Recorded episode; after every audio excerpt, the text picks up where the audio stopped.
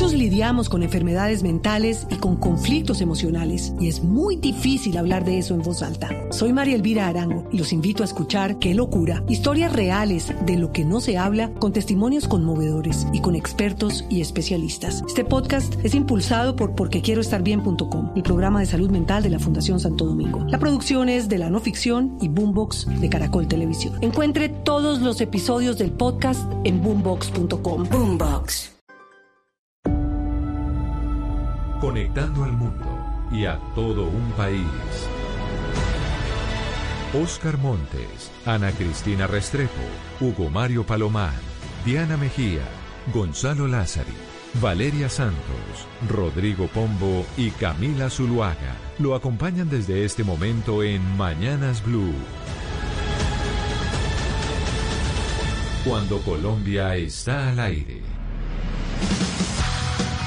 Son las 10 de la mañana, 34 minutos. A ustedes gracias por seguir conectados con nosotros aquí en Mañanas Blue. Vamos hasta la una de la tarde. Vamos, tenemos muchas noticias. Hoy es miércoles de música de artistas nacionales y pongámosle música, Gonzalo, a la mañana antes de yo hacerle una pregunta a toda la mesa de trabajo porque les tengo una información importante de una reunión que se, que se dio hoy temprano entre la alcaldesa de Bogotá, Claudia López, y los empresarios. Los gremios se reunieron esta mañana a través de Google de Meet, es creo que el, el servicio de Google de reuniones digitales a través de Meet, para hablar del tema de la pandemia, de las cuarentenas, de los tapabocas, pero pongámosle música y le cuento.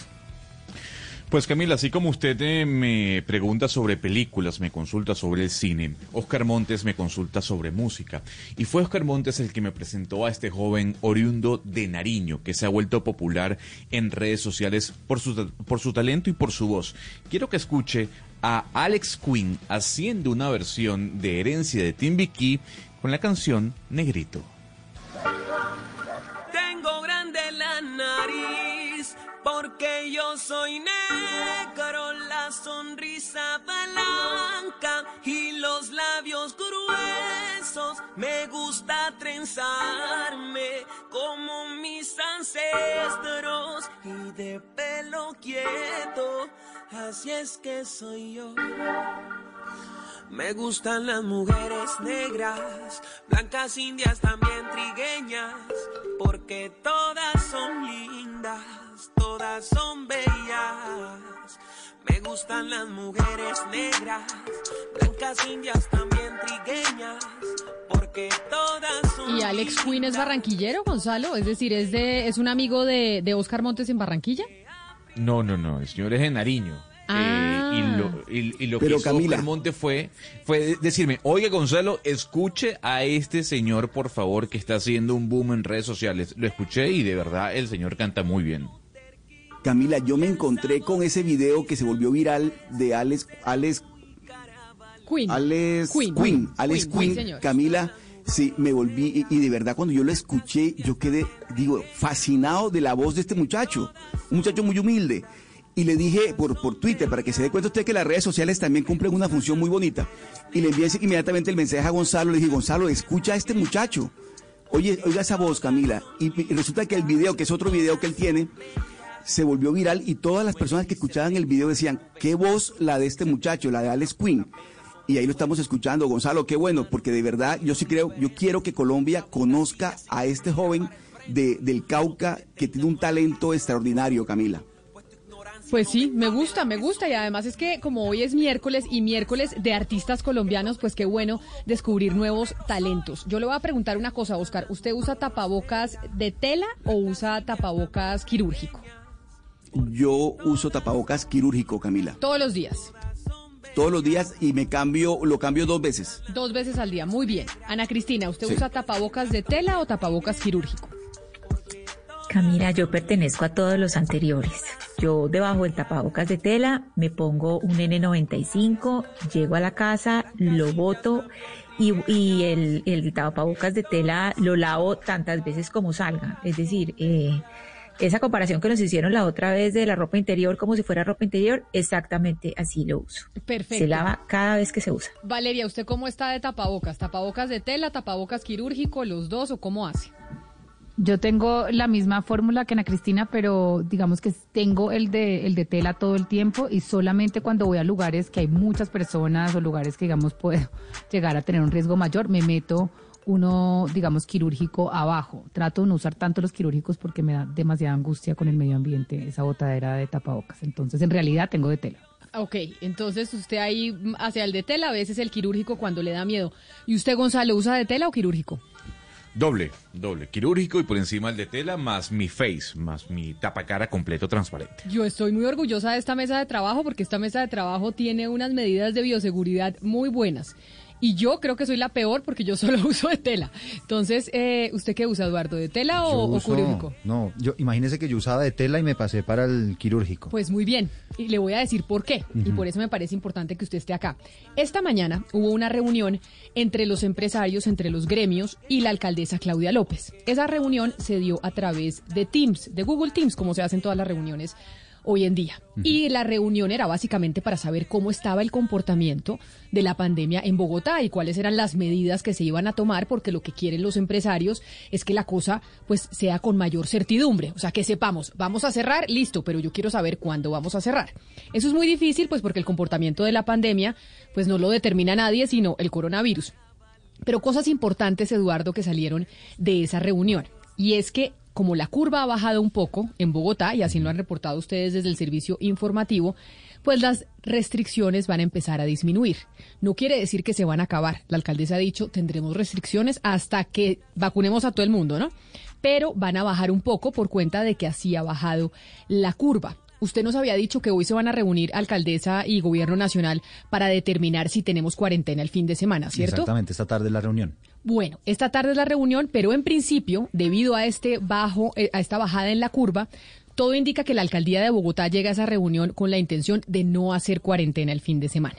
O sea, de no tener cuarentena este fin de semana. Claro que esa decisión se toma hoy en la reunión con el gobierno nacional. El gobierno también mete y revisa ahí un poco el tema. Exactamente, pero por lo, por lo que se dijo en esta reunión de la mañana con los empresarios, parece ser que la alcaldía quiere llegar con la idea de que no vamos a tener cuarentena. Sola, a mí me cuentan, Camila, que únicamente dejarían el toque de queda nocturno. Exacto, pero ese toque de queda nocturno, que lo tenemos también durante toda la semana, se quiere revisar y lo estaría revisando la alcaldesa para empezarlo un poquito más tarde entiéndase a las 10 de la noche, porque obviamente cuando usted empieza el toque de queda a las 8, pues no puede salir a comer. Muchos restaurantes se están quebrando, entre, entre otras cosas, por eso. Entonces están evaluando de que el toque de queda siga durante pues mucho tiempo más, pero que empiece a las 10 u 11 de la noche. Ese es otro de los puntos que se discutió en esa reunión con eh, los empresarios. Eso sí, ¿sabe qué se nos va a quedar como para siempre? ¿Qué cosa? El pico y cédula. Ah, sí. El tema del pico y cédula para ir a comprar, eso no hay eh, perspectiva de que vaya a cambiar. eso ya nos va a tocar acostumbrarnos a que un día podemos entrar al centro comercial, otro día ¿Qué no. cuentan a usted, Camila, de cuarentenas estrictas en localidades? No, están pensando que no. También en esta reunión de por la mañana habló la alcaldesa que quieren acabar con las cuarentenas sectorizadas. Oiga, muy y eso y eso precisamente es la disminución de las restricciones por cuenta de lo que estamos viendo en la curva que está bajando. Que es lo que ha dicho el ministro Fernando Ruiz también que han visto como no solamente en Bogotá sino en varias ciudades ha venido han venido cediendo un poquito las cifras, muy en concordancia además con el alcalde de Medellín, ¿no? Que esta mañana también ya anunció que no habrá toque de queda el fin de semana, únicamente ley seca entre la medianoche y las 5 de la mañana. Pero ahora voy, Valeria, con la noticia que me parece a mí de las más importantes y por eso yo empecé con la pregunta a toda la mesa de trabajo. Y es que la alcaldía va a hacer la recomendación de que los ciudadanos usen tapabocas quirúrgicos, no tapabocas de tela, porque los tapabocas de tela así como está pasando en Francia y en Alemania, que están diciendo no son, tan efectivos para prevenir el contagio. Y por eso les dije yo a ustedes, Valeria, que estaba muy orgullosa de la mesa de trabajo, porque todos usando tapabocas quirúrgico y yo sí uso tapabocas de tela. Es que a mí me pareció, Valeria, impresionante saber que puede que nos vayan a poner la misma medida que en Alemania y Francia, y es todos con tapabocas quirúrgico o N95 pues Camila, el desastre medioambiental va a ser un tema que vamos a tener que arreglar próximamente, ¿no? Porque se va a ser la próxima pandemia y va a ser una pandemia que no va a tener una vacuna. Entonces, pues también sepamos y ojalá la alcaldía, etcétera, también en Bogotá, pues esté tomando las medidas para recoger todos estos residuos y hacer algo con ellos para que no terminen de, de contaminar, Camila. Lo cierto es que Bogotá tiene que empezar a abrir, si bien las cuarentenas funcionan como lo estamos viendo, porque la curva ha empezado a bajar por la cuenta de las cuarentenas, pues es que Bogotá, Camila, ha tenido un impacto económico mucho más agudo que el resto del país. Es que la destrucción del tejido empresarial en Bogotá comparada con otras zonas del país es mucho más acentuada. Entonces, evidentemente, la alcaldesa de Bogotá ha sido mucho más estricta con las cuarentenas en todo este año y esos efectos en la economía se están viendo. Pues por eso es que estaba hablando este fin de, este fin de semana, eh, o estaba hablando hoy temprano con los empresarios, porque también los empresarios pues quieren un poco de claridad y para poder planificar, certeza. Sabemos cómo van a ser las cuarentenas, sabemos si va a haber cierres o no. Se habla de que puede llegar un tercer pico, y, vaya, y que puede llegar un tercer pico de contagio a la ciudad y pues incluso uno creería que al país, pero pues esto es una reunión de Bogotá y entonces se estarían preparando también los empresarios para eso.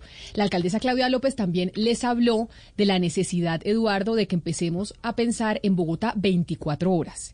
Entonces, que empecemos a ser flexibles con los horarios y que usted pueda atender, por ejemplo, en una, eh, en una tienda de envíos, pues a las 12 de la noche y que no esté cerrado a las 7 de la noche. Lo que pasa es que eso evidentemente requiere una flexibilización laboral y requiere seguridad, porque es que muchas, mucha gente no abre porque si usted va a abrir a las 12 de la noche, pero lo van a robar. Y si el ideal, por ejemplo, es que usted vaya a hacer esa vuelta en bicicleta y lo tiene que hacer a la medianoche, pues evidentemente tienen que haber unas medidas de garantía, ¿no? de, de seguridad. Mira, si no está funcionando Bogotá 8 horas, ¿cómo va a funcionar 24 horas? Primero que funcione normalmente en horarios eh, habituales. Y luego, que me parece una muy buena intención, las 24 horas, como son todas las ciudades del mundo, las grandes ciudades, yo creo que ahora lo más urgente, Camila, y lo más importante de verdad es ponerle freno a este tema de la, de la, de la pandemia. Sinceramente, no hay otra prioridad en este momento para el país, no solamente para Bogotá, con todas las, las, las cifras que maneja Valeria y que nos contó, que significa además para Bogotá y para el país, porque es que Bogotá, la economía de Bogotá se refleja en todo el país, el Producto Interno Bruto de Bogotá eh, eh, eh, afecta a todo el país. Pero me parece que lo más importante, Camila, sinceramente, en lugar de las 24 horas, que repito, es una muy buena intención, es que por lo menos le pongamos freno a este tema, que, a esto que está ocurriendo con la pandemia, porque es que las cifras siguen creciendo y creciendo y creciendo. Y usted dice, Camila, que se anuncia una tercera ola. Imagínese usted cómo estaremos todos asustados. Es que, es que mire, para ponerlo en cifras, Oscar, Bogotá va a contribuir casi que al 50, al 48.8% de la reducción de la actividad productiva del país. Entonces, pues sí estamos hablando de un tema bastante serio. Pero lo que yo le quiero decir es que Bogotá no funciona ocho horas justamente porque todo se congestiona en esas ocho horas. Y si nosotros no utilizamos esta pandemia y esta emergencia para sacar las reformas que tenemos que sacar, no lo vamos a hacer nunca. Entonces, la flexibilización laboral que necesita el país en muchos frentes se debe hacer y se debe hacer para que Bogotá pueda funcionar 24 horas. Esto, digamos, primero se hace, después se empieza a resolver los problemas de seguridad, etcétera, pero hay que avanzar en algo. Es decir, nosotros no podemos terminar esta pandemia dos años después, Camila, y no haber hecho ninguna reforma grande. Porque Valeria. los políticos de este país no sacan las reformas urgentes en este momento coyuntural, que el país tiene mucho más, digamos, eh, apertura para sacar reformas drásticas y radicales, nunca lo vamos a hacer.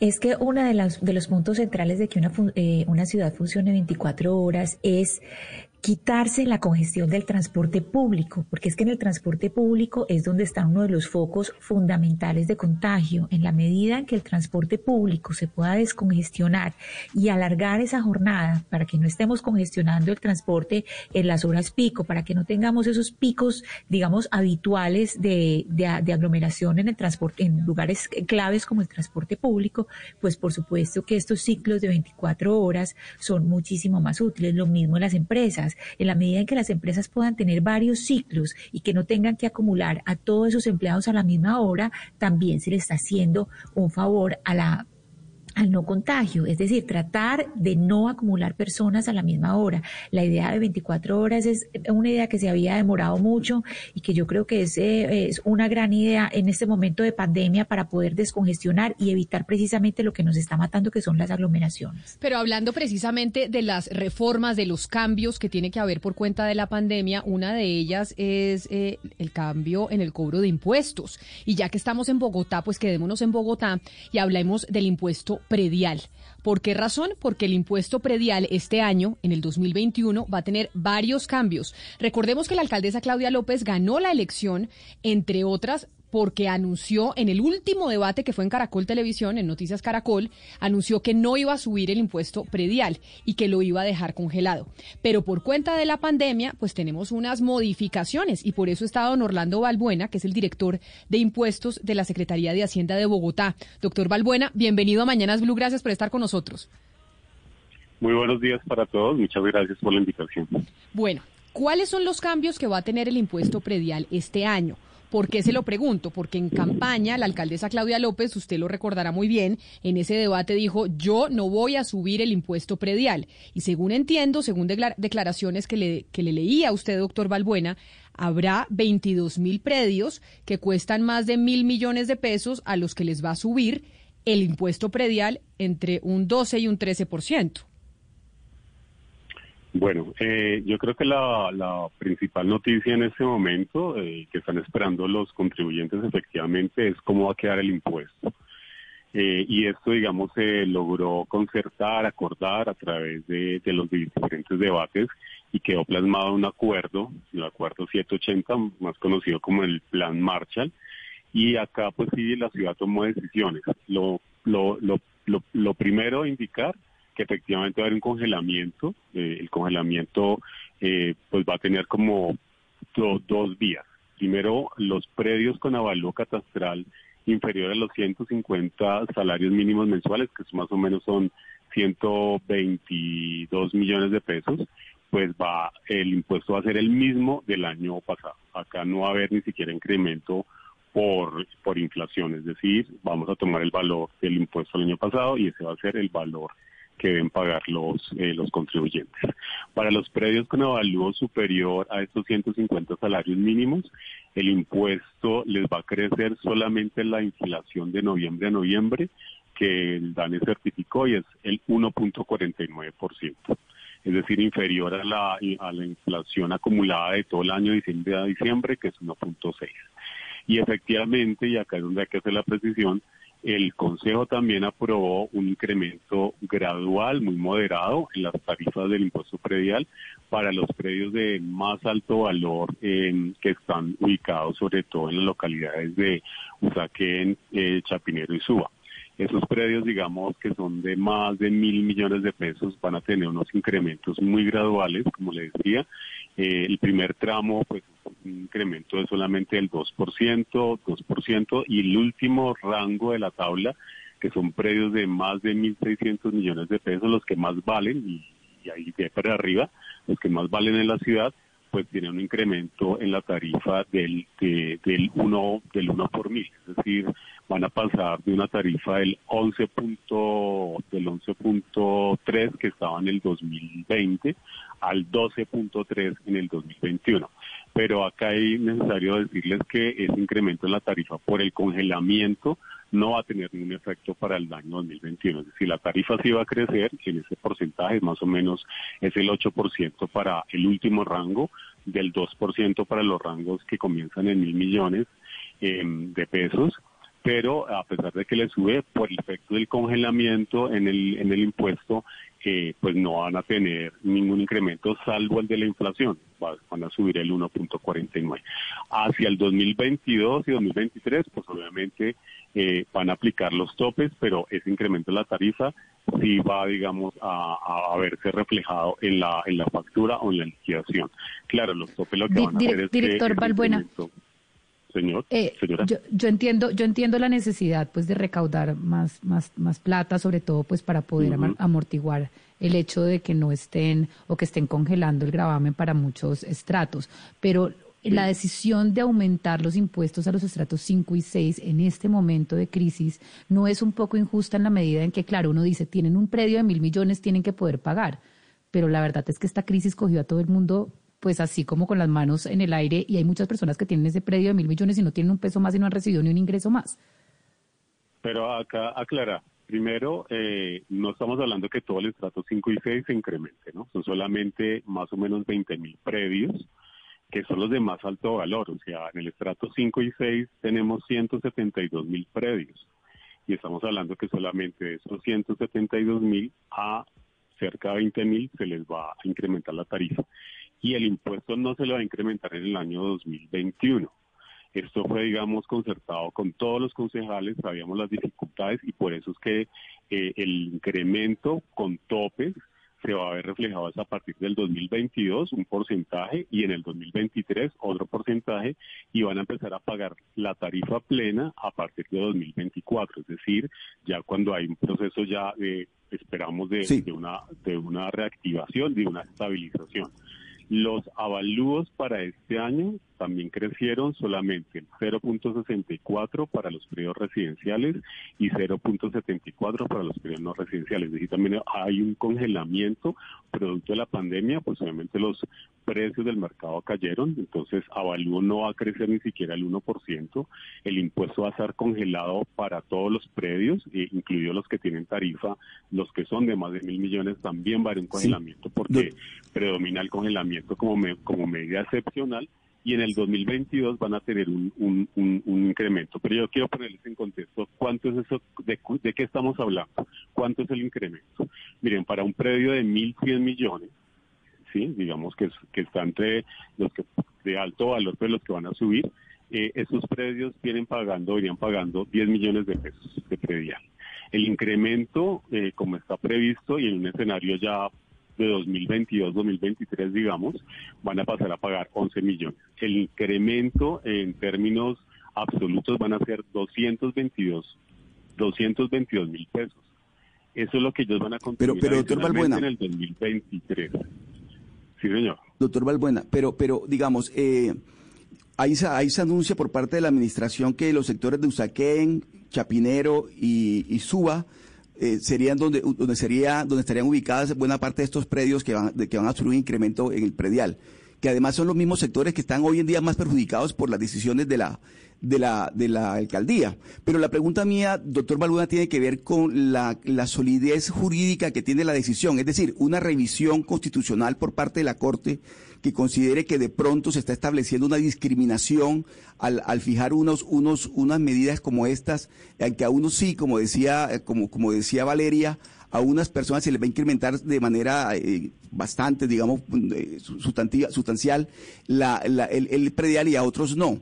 ¿Esa revisión constitucional sí estará contemplada en este tipo de medidas? Claro que sí, mira, ahí no hay ningún riesgo jurídico porque lo que está pasando es que hicimos más progresivo el impuesto predial. Si usted mira la tabla como está concebida, en Bogotá el predial tiene una tarifa muy baja, una tarifa preferencial para los estratos 1, 2 y 3, que es del 1 por mil y de 3 por mil. Y después la tabla hace eh, omisión del estrato y comienza con una tarifa del 5.5 por mil. Y va siendo ascendente a medida que el avalúo crece. Entonces, cualquier revisión jurídica, pues esto obviamente lo que apunta es a una progresividad del tributo. Quien tiene menos como activos en la ciudad paga menos, pero quien tiene más en activos, eh, pues obviamente tiene que construir más porque eso es un reflejo precisamente de una expresión de riqueza y posiblemente de una capacidad de pago. Acá no hay ninguna Pero doctor Balbuena, perdóneme, perdóneme pero, es que digamos... Son los que... Doctor Balbuena, pero perdón, le interrumpo, es que estamos hablando de circunstancias normales. Esta pandemia ha golpeado por, por, por completo a todo el mundo, a los de estrato 5, a los del 6, a los del 1 y a los del 2 porque es que realmente el, en Chapinero o en, o en Suba, un saquen, hay, apartamentos de más de mil millones, por supuesto, pero los propietarios hoy en día también están en unas circunstancias dramáticas como están los demás. Es que yo creo que eh, eh, usted está hablando de unas circunstancias normales y no unas circunstancias extraordinarias como las que estamos viviendo. De tal manera que yo sí creo, y bueno, habría que esperar la revisión constitucional de la Corte, pero me parece que este tipo de medidas de alguna manera eh, son discriminatorias porque están afectando a un sector de la población que es minoritario con relación a un sector mayoritario de la población. Claro, para ese sector minoritario es el que tiene más eh, expresión de riqueza en la ciudad. Yo no comparto lo que usted dice en este momento. Yo creo que eso es el test, digamos, de, jurídico lo pasa porque hay una progresividad, pero adicionalmente porque es que el incremento no se va a ver en el 2021. No estamos hablando que en el 2021 vayan a tener que sacar más plata, va a quedar congelado su impuesto. Estamos hablando ya de un proceso de reactivación que comienza, que ojalá que el segundo semestre, pues ya la economía abra mucho más con todas las medidas que se están hablando, que se están hablando de, la alcaldía, las propuestas de los gremios, pero estamos hablando que este incremento se va a ver de manera gradual en el 2022 y en el 2023. Es decir, que obviamente ahí ya haber un proceso de reactivación, estabilización económica y créanme que, digamos, no estamos afectando a las empresas. Estos son solamente predios residenciales, los, los predios no residenciales, es decir, comercio, el sector industrial, el sector financiero, congelamiento total y no hay alza para esos sectores y no creo que digamos que el, impacto en la economía haya sido de manera igualitaria. Hay algunas personas que han mantenido sus trabajos, eh, hay personas que han mantenido sus ingresos y eso digamos, eh, eh, pues digamos es una realidad. Lo que acordó el Consejo, como les digo, y eso fue mayoritariamente, eso fue una propuesta de la Administración, pero fue aprobado por mayoritariamente por el Consejo, fue una alza muy gradual. Miren, le, le voy a expresar en qué consiste el alza para los predios de 1.100 millones de pesos, la tarifa le sube un 2% solamente. Y para los predios de más valor, que son los de 1.600 hacia arriba, hay predios en Bogotá que tienen valores de 12 mil millones, 15 mil millones, y eso es lo que están, digamos, esos son los que están en el rango más alto. Eh, la, el incremento en la tarifa es de solamente el 8%. Es decir, acá no hay, digamos, un, digamos, fue medido el, incremento, está, digamos, ajustado y, digamos, no hay discriminación, porque como les cuento, esto no es para todo el estrato 5 ni para todo el estrato 6. Cuando decimos que Usaquén, Suba y Chapinero es porque estos predios, los de más alto valor, lo que yo les estoy diciendo, predios que digamos hay predios de 5 mil, 7 mil, 10 mil millones de pesos, pues están obviamente en Usaquén y están en Chapinero otros y están en Suba otros. Entonces, digamos, acá lo que hay es una mayor progresividad que le va a permitir al distrito recaudar unos dineros adicionales que permitan atender todos los gastos sociales que se derivan de la pandemia. El proyecto de acuerdo 780 daba beneficios, pero también estableció algunas cargas, porque solamente dar beneficios pues desfinanciaba más eh, las finanzas de la ciudad. Es, ser conscientes que a un grupo de personas también le fue bien en la pandemia o no perdieron tanto como otros grupos. Y acá no estamos, acá estamos diciendo que los estratos 1, 2 y 3 se mantienen con sus tarifas bajas, va a haber congelamiento y no va a haber ningún alza y esos son los más golpeados en la ciudad económicamente porque perdieron sus empleos, porque son los grupos más vulnerables. Las, las personas que tienen la riqueza en la ciudad eh, van a tener que hacer una contribución y esa contribución es un pequeño aporte. Un predio de 1.100 millones va a aportar 222 mil pesos anuales eh, en el 2023 posiblemente y esos son 18.500 pesos adicionales mensuales. Y los predios de mayor valor, como un predio de 1.600 millones de pesos, pues van a ser un aporte adicional de 1.660.000, que eso corresponde a 138.000 pesos mensuales. Es decir, que si estamos pidiendo, y así se explicó y así se presentó, esto es un impuesto solidario, si se quiere mirar, en donde que tiene más expresado en sus activos, pues le va a contribuir a la ciudad. Pues doctor Balbuena, muchas gracias por explicarnos lo que va a pasar con el predial. Usted me imagino que sabe que hay unos mensajes de WhatsApp que se están moviendo de gente indignada por cuenta del aumento del impuesto predial a aquellos eh, inmuebles residenciales que cuesten más de mil, ¿qué? Mil cuatro millones de pesos, ¿no? Es eh, más de mil cuatro millones. Mil cien millones. Más mil cien millones. el, rango que comienza, digamos, eh, la tarifa, pero igual vamos a atender todas las solicitudes, estamos muy atentos y, para poder, responderles a, los contribuyentes. Pues doctor Orlando Balbuena, director de impuestos de la Secretaría de Hacienda de Bogotá, muchas gracias por atendernos y por explicarnos cómo nos va a quedar el impuesto predial este año a los capitalinos Son las 11 de la mañana, un minuto. Es una noticia importante, económica para los bogotanos que son dueños de vivienda, que tienen su casa, que tienen que pagar el impuesto predial. Pues ahí el doctor Balbuena nos estaba explicando cómo va a quedar para este 2021. A la mayoría de los bogotanos les va a no les va a subir, se les va a quedar estable. A otros les va a subir solo la inflación y a los que más tienen, a los más ricos, los que tienen una casa mucho más costosa, pues a eso sí les van a cobrar un impuesto que aumenta un 12%. Vamos a hacer una pausa y volvemos porque hay otra noticia económica muy importante y tiene que ver con ISA y Ecopetrol. Colombia está al aire. Como es un día de trabajo de un gamer profesional, les aseguro que tiene más de 8 horas y que no todo es un juego. Conoce más en mi transformaciondigital.com. Griselda Blanco, mejor conocida como la Viuda Negra, regresa en una nueva temporada para intentar cambiar su destino. La Viuda Negra 2, una mujer condenada por su pasado. Mañana 11 y 30 de la noche después de Noticias Caracol, última edición. Tú nos ves, Caracol TV. Colombia está al aire. Y esta canción para toda mi gente de la champeta en Cartagena.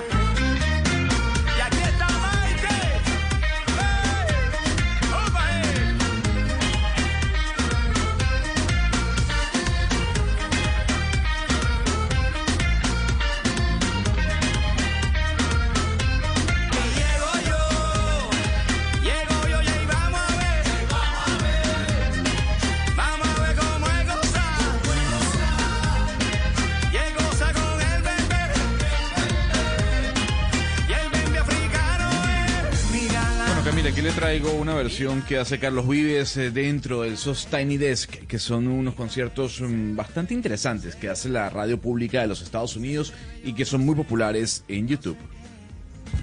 No sé qué tiene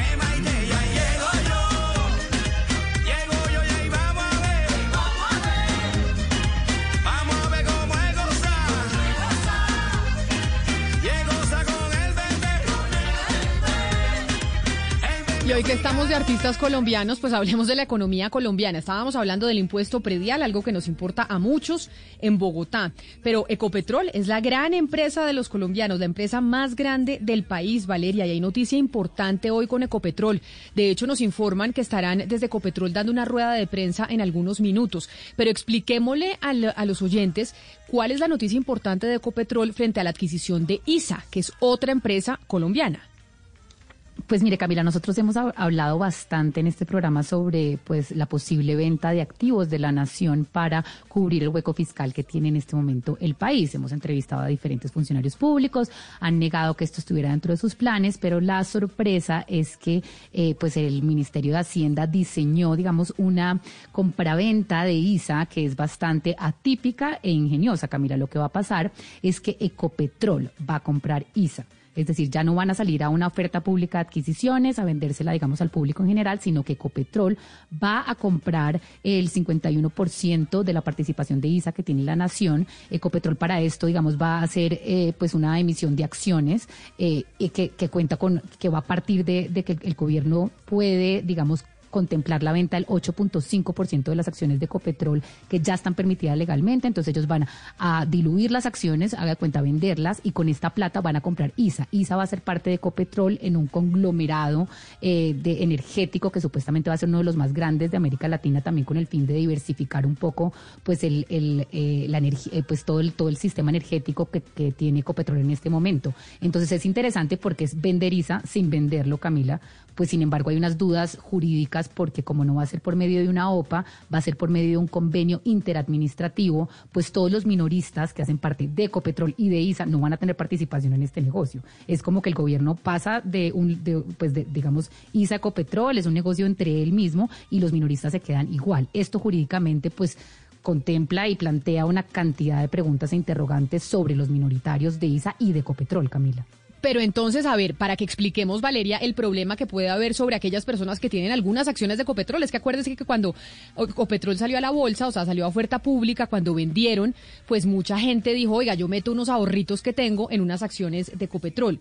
¿Qué pasa con que no se haya hecho en oferta pública de adquisición, que es lo que significa la OPA, que tal vez algunos oyentes no saben? ¿Qué pasa que no se haya hecho a través de una OPA, de una oferta pública de adquisición, sino que directamente Ecopetrol pues haya adquirido ISA, que es otra empresa de la nación?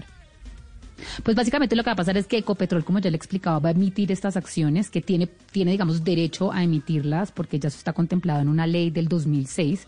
Eh, esos son como 8.5% de las acciones de Ecopetrol.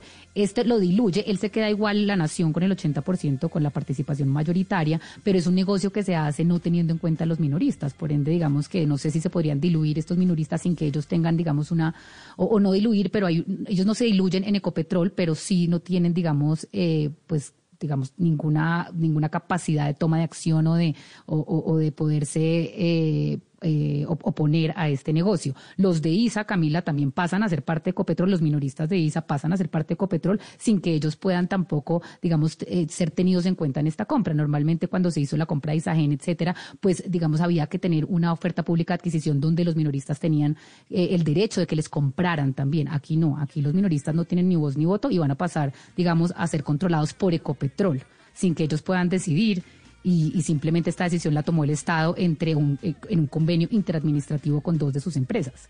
Si me hago explicar, es un poco enredado, pero Pero, ¿y es, y- y es una buena decisión para Ecopetrol adquirir ISA, Valeria? Es la gran pregunta. Porque finalmente, pues, Pues yo- Ecopetrol es la empresa más importante de los colombianos, uno- una- un importante ingreso del, del Estado colombiano para financiar programas sociales y demás viene de Ecopetrol. ¿Es una buena decisión, digamos, empresarial? Pues yo le vengo diciendo a usted que a mí me parece que Ecopetrol va a empezar a perder valor por el tema de la crisis de los hidrocarburos y me parece que Ecopetrol tiene que, tenía que empezar a diversificar. Esto lo que genera es como una capacidad mayor de generación de valor, digamos, a partir de complementar sus negocios y no estar únicamente basados en la producción y extracción de hidrocarburos. Entonces a mí me parece que esto posiciona a Ecopetrol y lo pone, digamos, entre las grandes empresas energéticas con diferentes matrices energéticas y diversifica su, su portafolio.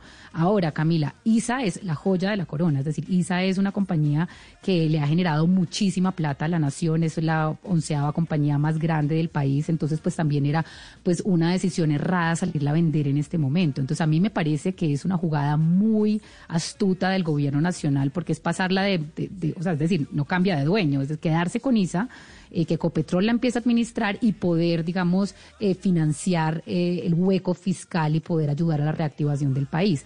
Que va a haber problemas jurídicos, va a haber, que los minoristas pueden estar furiosos también, porque el minorista va a decir, yo por qué no va a poder, digamos, ser parte de, de una OPA, que debería ser la forma normal y convencional por la cual se vende ISA, sino que a mí simplemente me van a pasar de una mano a otra y yo no voy a tener absolutamente ninguna participación en esta jugada es bastante astuto, no lo veíamos venir y me parece que vamos a esperar a ver si hay demandas, pues digamos, jurídicas en representación de los minoristas, pero yo creo que es un buen negocio para la nación, Camila.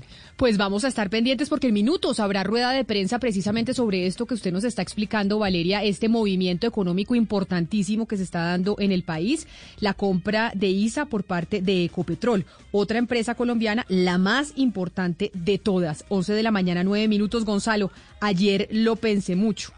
Lo pensé mucho porque eh, no sé si usted vio la noticia de Disney y yo dije, eso, Gonzalo, tiene que estar furioso. Y es que Disney, usted vio, a ver si yo entendí bien, Disney Plus, o sea, Disney Plus, la plataforma como Netflix y como HBO y demás, quitó de su portafolio a, Dumbo, a Peter Pan y a los Aristogatos por temas eh, raciales y demás, que porque eran películas ofensivas.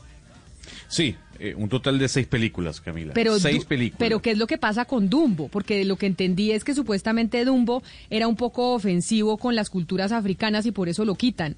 Y que Peter Pan, ¿por qué? ¿Y por qué los aristogatos? No entiendo. Todos crecimos con esas películas y ¿por qué las van a quitar?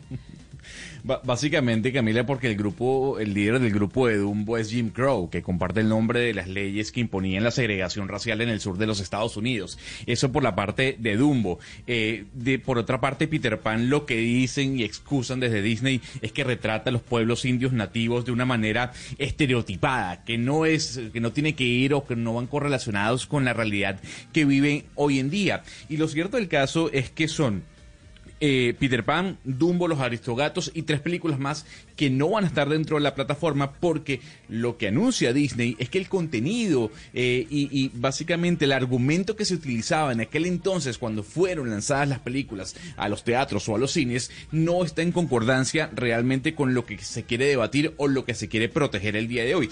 Y, y es interesante sobre todo lo de Peter Pan, porque lo que dicen los analistas en este, en este caso es que Peter Pan retrata a los pueblos indígenas norteamericanos de una manera que los estereotipa. Me parece una Ay, no, severana ahí, sí, ahí sí, no, ahí sí, ahí sí voy a estar de acuerdo con usted. Además, Dumbo es de las películas, bueno, es una película bastante triste. Yo creo que uno no se la debería mostrar cuando es tan chiquito porque es traumatizante, pero porque a mí no me parecen políticamente incorrectas. Y tap- tampoco me parece que Peter Pan haga como una explotación de los pueblos indígenas. Al revés, los indígenas son como súper protagonistas en todo este mundo de Peter Pan. ¿O yo estoy equivocada? No, No, eso me parece una sí, exageración. claro. Creo que ya están que- cruzando la línea.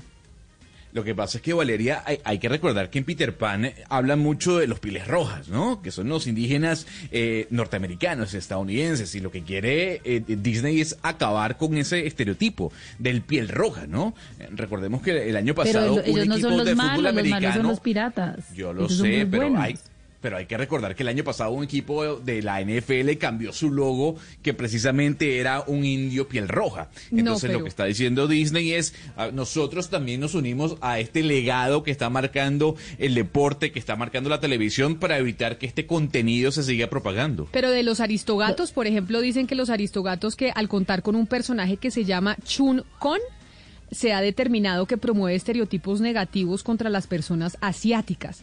Yo sí creo que hemos llegado a un nivel de tampoco. ridiculez que Sí, de no, verdad. tampoco. No, cosa tan tonta. Sinceramente. No, no, Pero- de verdad, Sí, no. de verdad. Pero aquí me están explicando, Gonzalo, que no es que vayan a quitar Peter Pan, Dumbo y los Aristogatos, o sea, que van a seguir en la plataforma, solo que no en el perfil de niños. O sea, como en, dentro del catálogo para niños chiquitos, entiéndase para los hijos de Valeria, no va a aparecer ni Dumbo, ni Peter Pan, ni los Aristogatos. Pues es que a mí me parece que usted no quedó traumatizada cuando se vio Dumbo. O sea, Dumbo sí es una película que uno tiene que tener un acompañamiento de un mayor.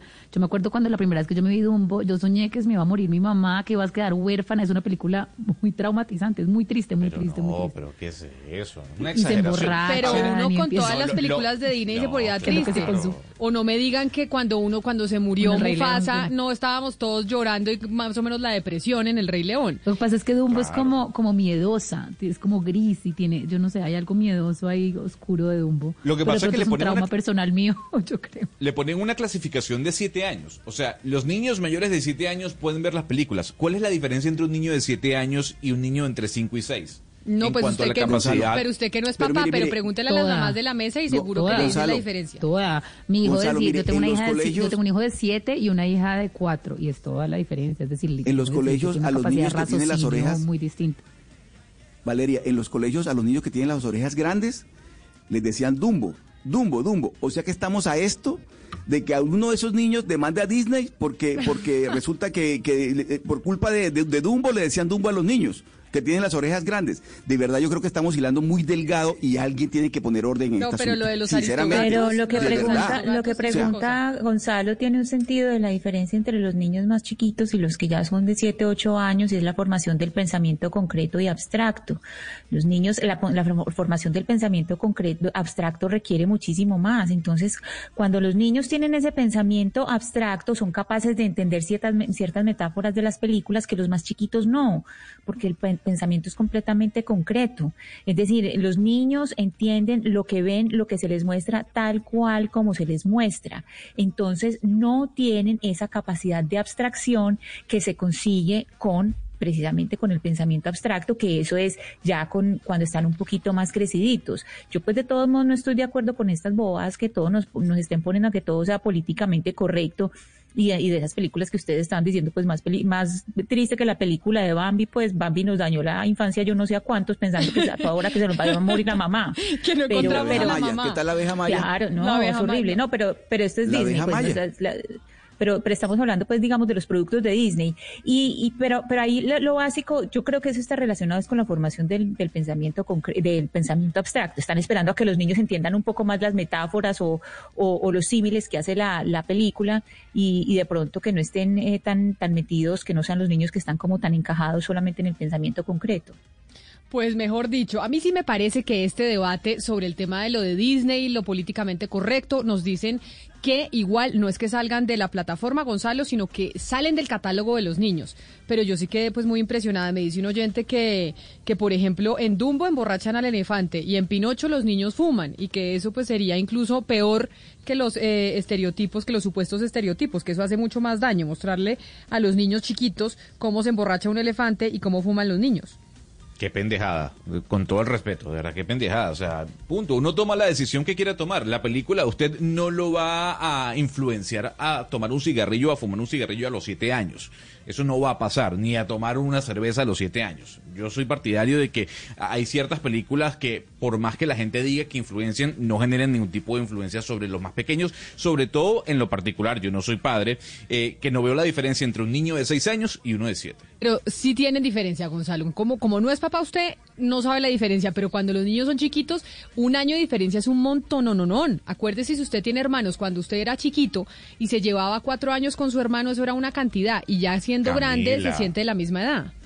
Pero discúlpeme, ¿usted cree, a ver, di- yo no sé si Disney hizo un estudio en- en- con respecto a la conciencia del niño de 7 años versus a la conciencia del niño de 6 años? O sea, ahí es donde yo me refiero. O sea, ¿cuál va a ser la diferencia entre que usted coloque la película eh, habilitada para un niño de 7 años que para un niño de Gonzalo, 6 años? Gonzalo, un niño que todavía está en el pensamiento concreto no va a entender que un Superman es una figura fantástica y que usted no puede volar de un balcón. Usted le tiene que explicar, mi amorcito, no hablamos, tú no puedes volar porque tú no eres Superman. Tú, aunque tengas una capa, no vas a volar porque el pensamiento de él es concreto y lo que él está viendo ahí, que es un señor volando, él va a pensar que lo puede hacer. Cuando el niño ya tiene capacidad de abstracción y uno, es decir, uno lo discute con él y dice, mi amor, tú no puedes volar. Y él dice, ah, sí, esto es una película, me están haciendo creer que la gente puede volar, pero no hay personas que vuelan. La diferencia es abismal, Gonzalo, es abismal. Pero sobre todo, eh, Ana, eh, Ana Cristina, que está demostrado que a los siete años los niños adquieren una clase de independencia de la mamá, por ejemplo, ya no dependen completamente de la mamá y ya son seres completamente autónomos, independientes a los siete años. O sea, es decir, a los siete años es que se da esto. Sí, siempre, yo siempre sí he escuchado que, que la sí. personalidad, Valeria, se Y- forma y en los primeros nota. siete años de vida, ¿no? Que siempre dicen los primeros Exacto. siete años son fundamentales en la formación de la personalidad del individuo y por y eso... su relación con sus papás y con Claro. su mamá es determinante en los, en los siete años. Después de los siete años, ellos empiezan a ser seres autónomos, independientes de sus papás. Entonces, sí hay unos estudios que indican, pues evidentemente, que un niño de siete años ya adquiere una personalidad y una cantidad de habilidades y capacidades completamente distinta a los niños menores de siete años. Por eso es que esas empresas hacen esos estudios de una forma seria. Ya A que mí- ellos quieran, digamos, eh, prohibir todo esto, a mí me parece absurdo que quieran prohibir toda esta cantidad de películas y estén todo el mundo entero esté promocionando Pero un lo de video los- como La Fortnite generación que de me tiene cristal. completamente Sí. asustada. La generación de No, cristal. pero, O sea, pero, se pero, puede pero por otro lado juegan nada. Fortnite. Pero lo de Juegan los, niños, los aristogatos... amigos de mi hijo de siete años juegan Fortnite, que eso me parece un espanto. Y están pegados lo a peor que le puede pasar a un niño. viendo una cantidad Entonces, de yo no entiendo, sí, no entiendo, no entiendo de qué estamos hablando. Pero bueno, esa es la noticia de Disney, pero ahora volvamos a nuestra realidad de las vacunas y a algo que está pasando en el mundo, en donde sí están poniendo vacunas, porque aquí todavía no nos las están poniendo, y es, eh, Gonzalo, lo que está pasando con las dosis. ¿No? Sobre si hay países que están decidiendo poner solo una dosis por cuenta de la escasez y no poner dos dosis. ¿Qué es lo que está pasando con ese tema de las vacunas y que una dosis y que dos dosis y que hay unos que deciden una cosa y otros que deciden otra?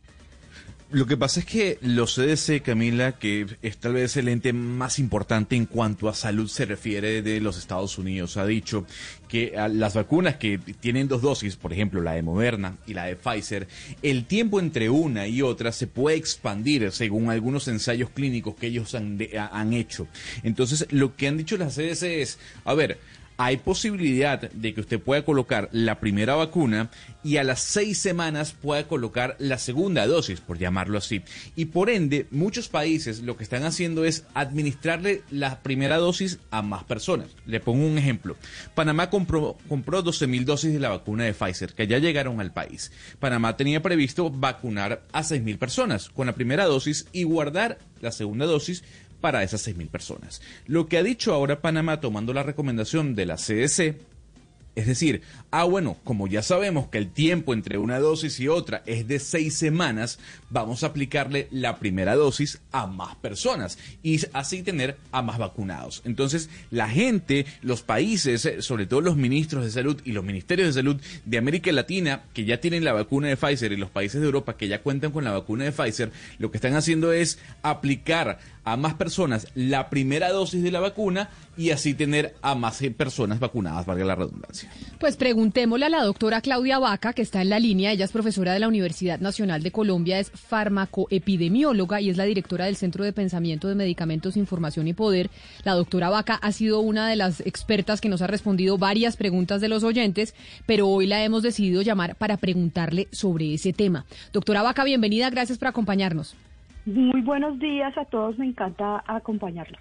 Bueno, doctora Vaca, como explicaba mi compañero Gonzalo, los países que tienen vacuna, aquí todavía no ha llegado, pero los que tienen vacuna y la de Pfizer, que son dos dosis, están enfrentando un dilema en cierta medida, pues ético, porque dicen, si usted se pone una dosis de la vacuna, pues no va a tener el 100% eh, de la protección, pero pues tiene un poco más de protección.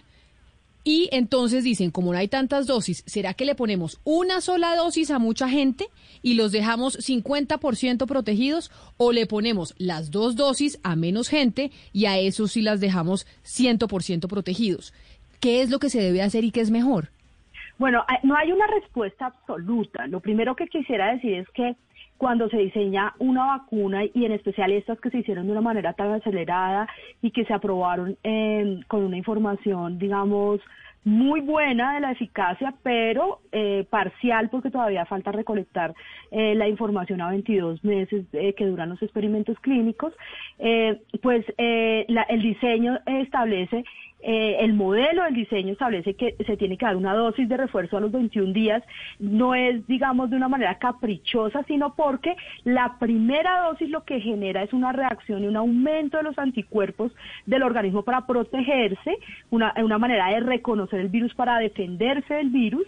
Eh, y la segunda dosis que se llama, eh, insisto, dosis de refuerzo, lo que busca es que se cree una memoria de la respuesta para que el tiempo de la protección sea mucho más largo y se logre eh, la protección que estamos buscando, que es evitar, eh, por un lado, el contagio y por el otro lado, las muertes y las complicaciones. Entonces, no es caprichoso poner dos dosis. Sin embargo, el- la situación en la que está el planeta no es un problema de América Latina o de, o de- o de- un país u otro, es el planeta entero, que es un acaparamiento y un desabastecimiento de dosis porque la demanda es demasiado grande para la capacidad de producción, eh, hizo que los científicos se hicieran esta pregunta podemos optimizar las primeras dosis que tenemos esperando que se aumente la capacidad de producción de manera que cuando lleguen las segundas dosis eh, ya hay- hayamos cubierto una cantidad mayor de personas y eso nos haya permitido reducir la velocidad del contagio y todas las eh, y evitar todas las muertes que estamos teniendo. Y es una pregunta muy relevante.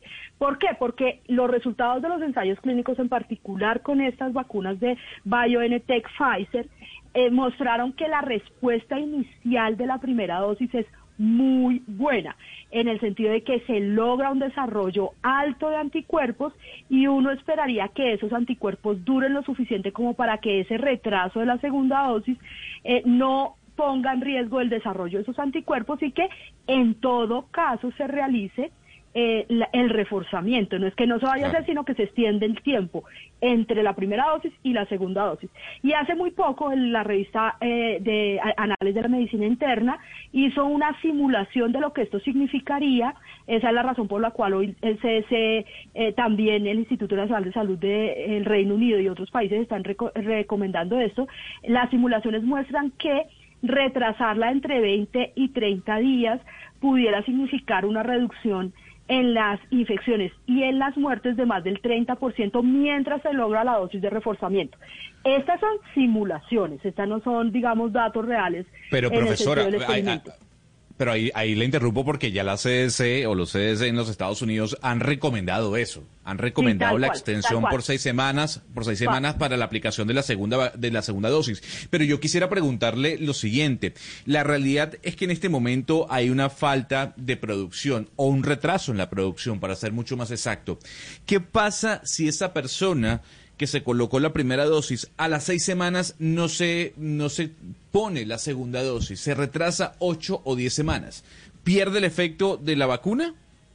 En principio la simulación, por eso yo insisto, el CDC y otros y otros países están sugiriéndolo claramente, como tú lo decías, pero basado en una simulación matemática que hicieron.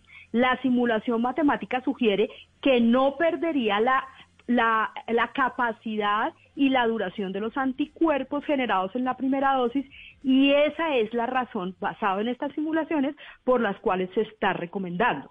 Sin embargo, se está haciendo una revisión, de hecho, la, eh, la comunidad científica está dividida fuertemente, los inmunólogos en especial dicen que esto eh, es una violación al experimento clínico que se desarrolló y frente al cual se aprobaron estas vacunas, eh, que debería mantenerse el esquema de vacunación porque es poner en riesgo a las personas y estaría violándose el consentimiento informado que las personas firmaron en el momento en que se vacunaron, que decía que evidentemente iban a recibir la dosis en las, en las 21 días. Hay un grupo de epidemiólogos y de saludistas públicos en el que yo, al que yo me sumo, que eh, eh, hace un análisis de la situación y eh, basado en la evidencia que tenemos de los primeros resultados tan prometedores del desarrollo de anticuerpos, eh, sentimos que es la manera más eficiente de hacer uso de las dosis tan escasas en el tiempo, que no solamente están retrasadas en la producción, hay un cuello de botella también logístico de los insumos, por ejemplo, de los empaques de las vacunas o de la sobredemanda de dosis que se está generando en los países Pero, doctora. ricos y en los países pobres. O sea, una inequidad grande. Para resolver inequidades tendríamos que hacer un uso más eficiente de estas vacunas. Pero, doctora Vaca, por ejemplo, hemos sabido que en la Gran Bretaña ellos eh, hicieron, dieron una autorización. En el momento en que se acabe eh, una vacuna y tengamos suministro de otra distinta, podemos hacer lo que se llama mix and match. Por supuesto, siempre que sea del mismo tipo de vacuna. ¿Usted está de acuerdo? El mismo tipo no quiere decir la misma marca, el mismo tipo de, de la forma de vacunación. La- Exacto, la misma tecnología. Una genérica, una genérica de otra tecnología, de la misma tecnología. Exacto. Entonces, eh, autorizar ese, ese mix and match, que de todos modos, en algún, pues, de, de alguna forma es lo que usted dice, es eh, violar, pues, ese acuerdo inicial en que uno dice solamente vamos a usar Pfizer o solamente vamos a usar Moderna, por ejemplo. Eh, de alguna manera No, se, viola, pero, pero en, las en el momento que estamos, es, pues, en el momento que estamos, uno dice, pues, es que eh, estamos es a, a lo que haya, pues, a lo que se, se pueda presentar. Pero ojo que, que estamos mezclando temas. Es, es, es, eh, es deseable que hayan diferentes tipos de vacunas y las personas deberían ser, digamos, eh, de- deberían recibir cualquier vacuna sin ningún temor, porque en principio cualquiera de estas vacunas, no importa la tecnología, han mostrado que tienen protección. Otra cosa diferente es que uno haga una mezcla entre la primera dosis y una segunda dosis de una vacuna de la misma tecnología. Eh, es deseable que existan muchos tipos de vacunas de diferentes tecnologías en un mismo país y la decisión que tenemos que tomar es si cuando aplico una de una tecnología en particular y se me acaba y hay disponibilidad de otra de la misma tecnología, puedo hacer una segunda aplicación con ese genérico de la segunda dosis. Yo insisto en que esto genera divisiones incluso pasionales. Muchos dicen que esto es eh, absolutamente anticientífico y que puede poner en riesgo a la población. Yo prefiero eh, eh, tenerle un poco más de racionalidad y cabeza fría al asunto. Si nosotros estamos hablando de que se trata de la misma tecnología que está actuando sobre la el mismo lugar del virus, que es la proteína S, de la, la proteína de la espícula del virus. Si nosotros estamos generando el mismo tipo de anticuerpos a través de la misma estrategia vacunal, eso significaría que en principio lo que tenemos que buscar es que el reforzamiento logre la inmunidad de memoria, la que estoy diciendo ahora de la segunda dosis, eh, sin muchos temores. Lo ideal sería, y ese, y ese mundo ideal tendríamos que buscar cómo lo, lo alcanzamos, es que los países que ya iniciaron vacunación establezcan una línea de, de eh, investigación y de observación juiciosa con, con esta pregunta de investigación para, para saber si en esas poblaciones hubo una buena respuesta. De manera que cuando llegue esa, ese dilema a nuestro país, tengamos datos de esos otros países. Doctora es Vaca, no nos diga eso porque entonces usted nos está diciendo que todavía nos falta mucho para la vacuna. Si No. alcanzamos a recibir pues la información de cómo les va a los otros no aplicando la dosis, la segunda dosis quiere decir que nos estoy falta diciendo mucho. que hoy tenemos más del 60% de la población de Israel vacunada. porque Israel no nos da datos que nos permitan estar tranquilos para tomar una decisión de esas basado en lo que ellos ya hicieron? Estoy diciendo es que no debemos perder la información de lo que ya se está haciendo en otros países. Doctora y Vaca, nosotros, y, y nosotros tampoco es que estemos tan atrás. Posiblemente en, en- en febrero tengamos esas vacunas Ojalá y ya sea.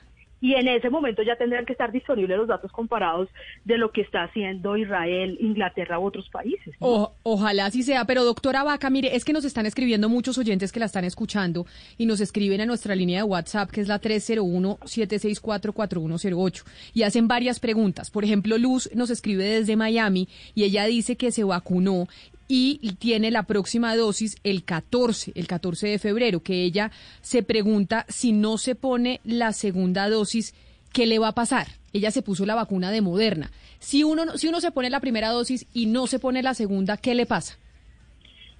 Eh, eh, en realidad lo que puede suceder es que la protección que se está buscando con la vacuna, que es una protección de la- largo plazo, que tiene que ver con que la, eh, el sistema inmune hizo una respuesta de anticuerpos, pero también guarda en su memoria la protección, entonces es posible que no tenga una, una inmunidad de un largo plazo, que es la que nosotros estaríamos esperando.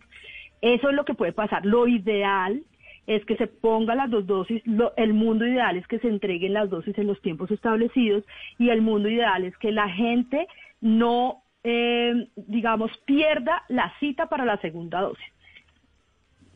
Pero entonces yo le hago una pregunta de un país chiquito. Digamos que tenemos un país de 10 personas y entonces tenemos solo 5 vacunas de dos dosis cada una.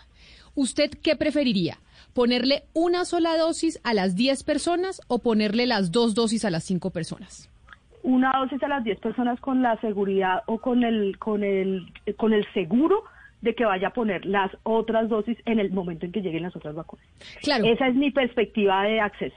Y no importa que, que se pase más de 15 días o las 6 semanas o, o el tiempo que dicen que debe haber entre una primera dosis y la segunda, porque entonces, ¿qué pasa si uno se pone la segunda dosis mucho tiempo después? Mucho tiempo después, es que el, el en, en clínica y en investigación esas preguntas son relevantes. Mucho tiempo después, ¿cuánto es? Por supuesto que no puede pasar un año después de una dosis a la otra. Lo, lo que lo que pudiera pasar es que sea una. Y yo insisto que esta publicación de eh, las simulaciones que se realizaron para la vacunación muestra que un retraso de dos a tres e incluso seis semanas mantendría los niveles de anticuerpos suficientemente activos como para que la segunda dosis refuerce y genere la inmunidad de memoria.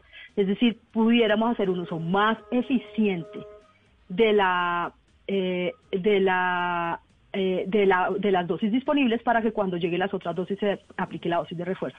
Date cuenta que es- no es decir, no nunca le aplicaremos la segunda dosis ni se la vamos a aplicar dentro de un año.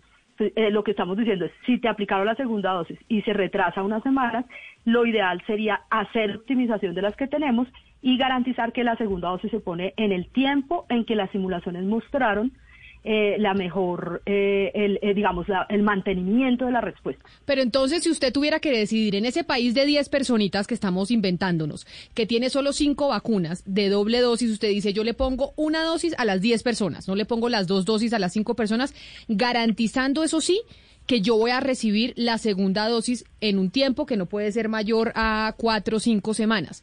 ¿Qué pasa si no llega la segunda dosis? ¿Se pierde entonces el trabajo con la primera? Eh, pues es una pregunta durísima y la respuesta también es durísima. De acuerdo a los datos disponibles, sí. Tendríamos una protección corta de, eh, de mediana duración, de una duración muy baja y sin la certeza de que el sistema inmune haya generado una memoria suficiente para garantizar que se mantiene la inmunidad durante el tiempo, un tiempo mayor incluso debería ser así una vacuna un mayor a eh, la inmunidad que genera eh, eh, los anticuerpos por contagio natural. Una vacuna debería dar una inmunidad más larga, en más largo plazo que lo que da eh, los anticuerpos por, por contagio natural. Por eso los inmunólogos son tan radicales y dicen el protocolo se tiene que seguir. Pfizer también está diciendo el protocolo se tiene que seguir y por eso eh, hay una postura tan dura eh, eh, de una parte de la comunidad científica al respecto. Eh, yo, yo soy un poco más flexible, eh, pero base del, del juicio de ciertos estudios y simulaciones que han mostrado que un retraso de más de, de cuatro a cinco semanas no alteraría la, la respuesta de memoria y tendríamos una posibilidad de cobertura mayor. Profesora Vaca, cambiando de tema y examinando un poco el plan y la estrategia de vacunación colombiana, ¿usted cree que el gobierno se equivocó no negociando ni siquiera con Rusia la vacuna o con China esta vacuna, simplemente dejándolas y descartándolas desde un principio? Yo creo que el gobierno nacional ha hecho el mejor esfuerzo posible para garantizar que tenemos eh, vacunas en Colombia, pero eh, lamentablemente no había diseñado un plan B eh, eh, eh, en el que se consideraran no solo las vacunas, eh, las primeras vacunas que se aprobaron y que estaban usando en los países ricos, sino haber considerado el volumen de vacunas disponibles que estaban en fase de investigación avanzada.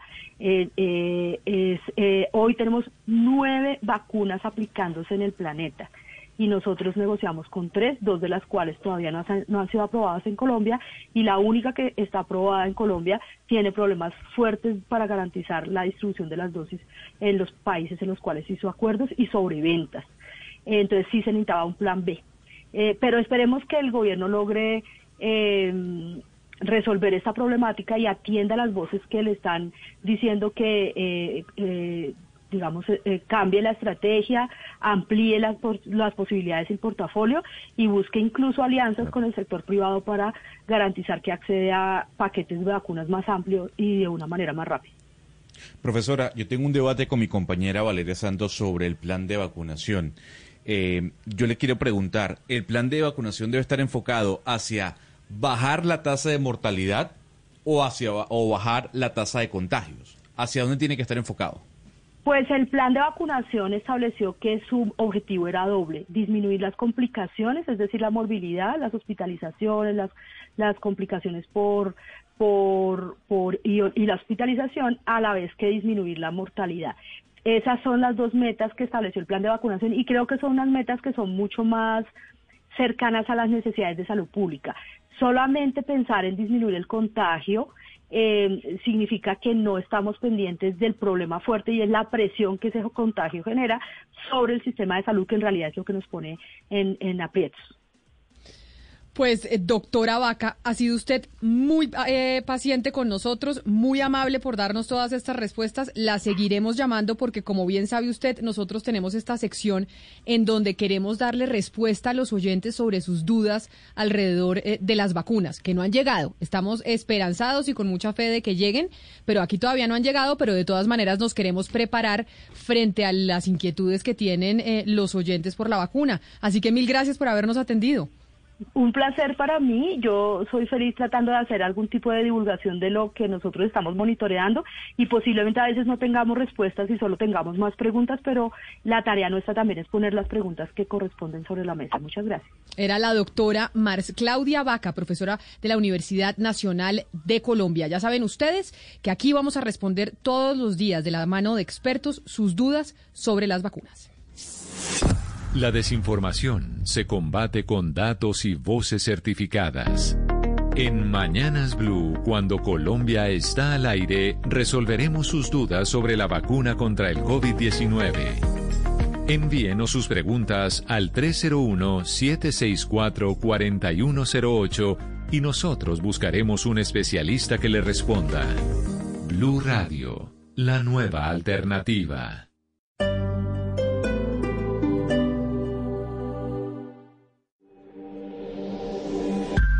Cuando la tormenta pase y se amancen los caminos y seamos sobrevivientes de un naufragio colectivo, con el corazón lloroso y el destino bendecido, nos sentiremos dichosos tan solo por estar vivos y le daremos un abrazo al primer desconocido y alabaremos la suerte de conservar un amigo.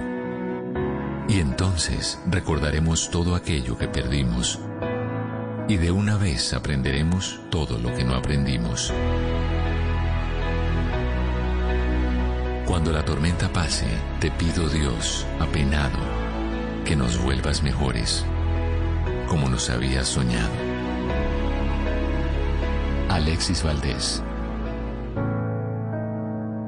Blue Radio.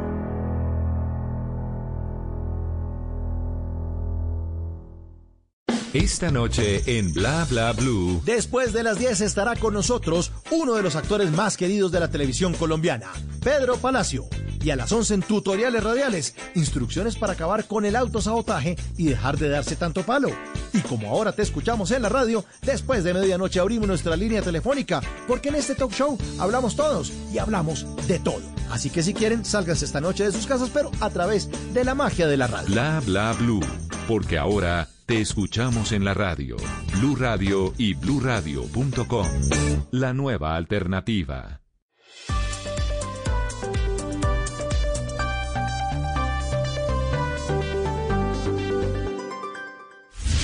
Colombia está al aire. Abrir los ojos y entender. Despierto no te puedo ver. Y esa obsesión que me recuerda que ya no estás tú. Hay una foto que guardé. Una canción que no canté. ¿Cómo decirte que la letra la escribiste tú? Tú no lo tienes que saber. Tal vez así será mejor. Y como no te puedo ver. Y como lo he soñado tantas veces, estoy yo. Tu boca y la Camila, le traigo a Martina la Peligrosa con Arevalo y esta canción que me gustó mucho. Se llama Tu boca y la mía. en el cielo y el viento en tu pelo.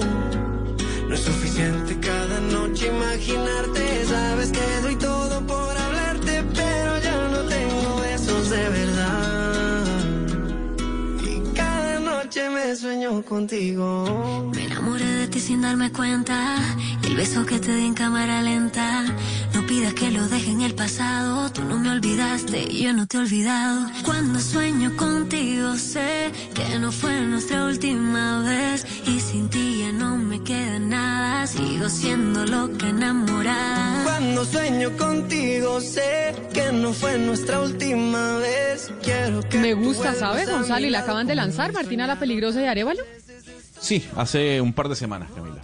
A mí también me, llamó la atención. Sí, me encantó. gusta. Lástima Sí, que es bueno. que ya no hay fiestas, ¿no? O bueno, pues no, hay fiestas clandestinas y nosotros no vamos a las fiestas clandestinas. Estaba viendo ahora en CNN Internacional sobre el eh, impeachment y el proceso contra Donald Trump, Gonzalo, y le quería preguntar sobre lo que reveló hoy el New York Times en una entrevista con Anthony Fauci, en donde dice lo difícil que fue lidiar con Trump en todo este tema de la pandemia.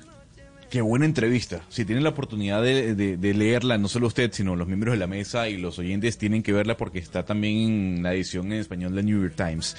Eh, Fauci habló con Donald McNeil, Camila, un periodista importante del, de- del- del diario, y básicamente dijo lo siguiente. Primero, que él no conocía a Trump y que Trump no sabía de él sino hasta el año 2019, que fue cuando visitó por primera vez la Casa Blanca cuando empezaron a incrementarse los casos ya dentro de, lo que se llamó o lo que conocemos como la pandemia, Trump cuestionaba mucho lo que decía Fauci eh, y no le daba importancia a los números y a tal vez la realidad que se estaba generando en los Estados Unidos. Y Fauci dice en la entrevista, eh, oiga, Trump lo que me decía era, mire, eh, yo no creo mucho en esos números, vamos a verificar mejor los números o la información que usted me está dando. Y más allá de eso, lo que le decía Trump a Fauci en medio de esas reuniones, era siempre comentarios de amigos que le decían, oiga, presidente Trump, use la hidroxicloroquina, oiga, pre- presidente Trump, use este medicamento, a lo que Fauci respondía siempre, presidente, ojo con eso. O sea, la cadena de WhatsApp de la clínicos". tía le decía a Trump, la, que la cadena de. WhatsApp del amigo, de la tía, del familiar, con el dióxido de cloro, con todo eso, era lo que le decía. Trump a Fauci.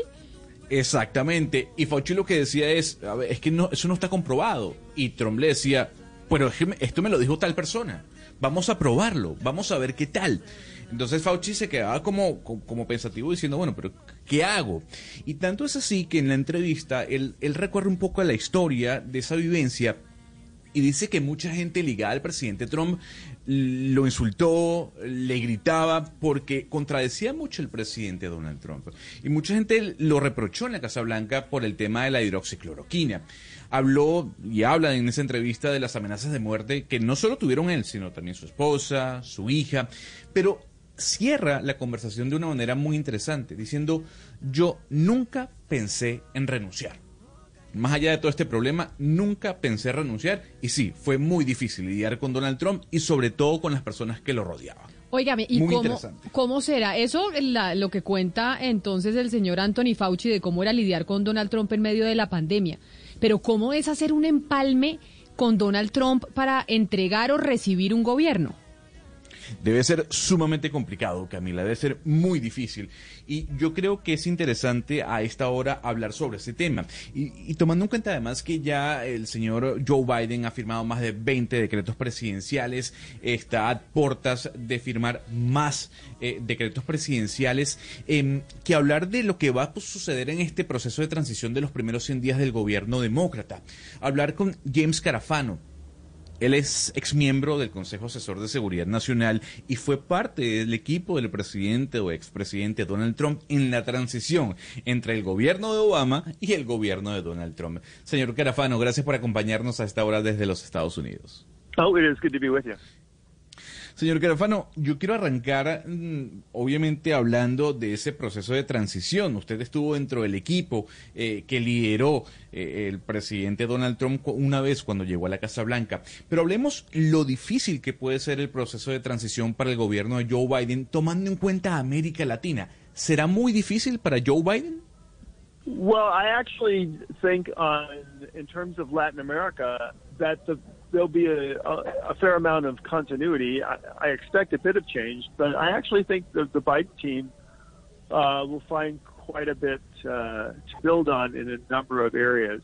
So, for example, I think one of the pioneering areas of the Trump administration was they invested a lot in programs uh, to help countries um, in terms of issues related to women. The U.S. had this women's global development program. Uh, many Latin American countries were some of the highest recipients of grants uh, in those areas. That's a program to build on. The United States uh, engaged very extensively with Mexico and Central American countries on a lot of difficult issues uh, to handle. So I actually think there's a, um, a, a strong foundation uh, to build on.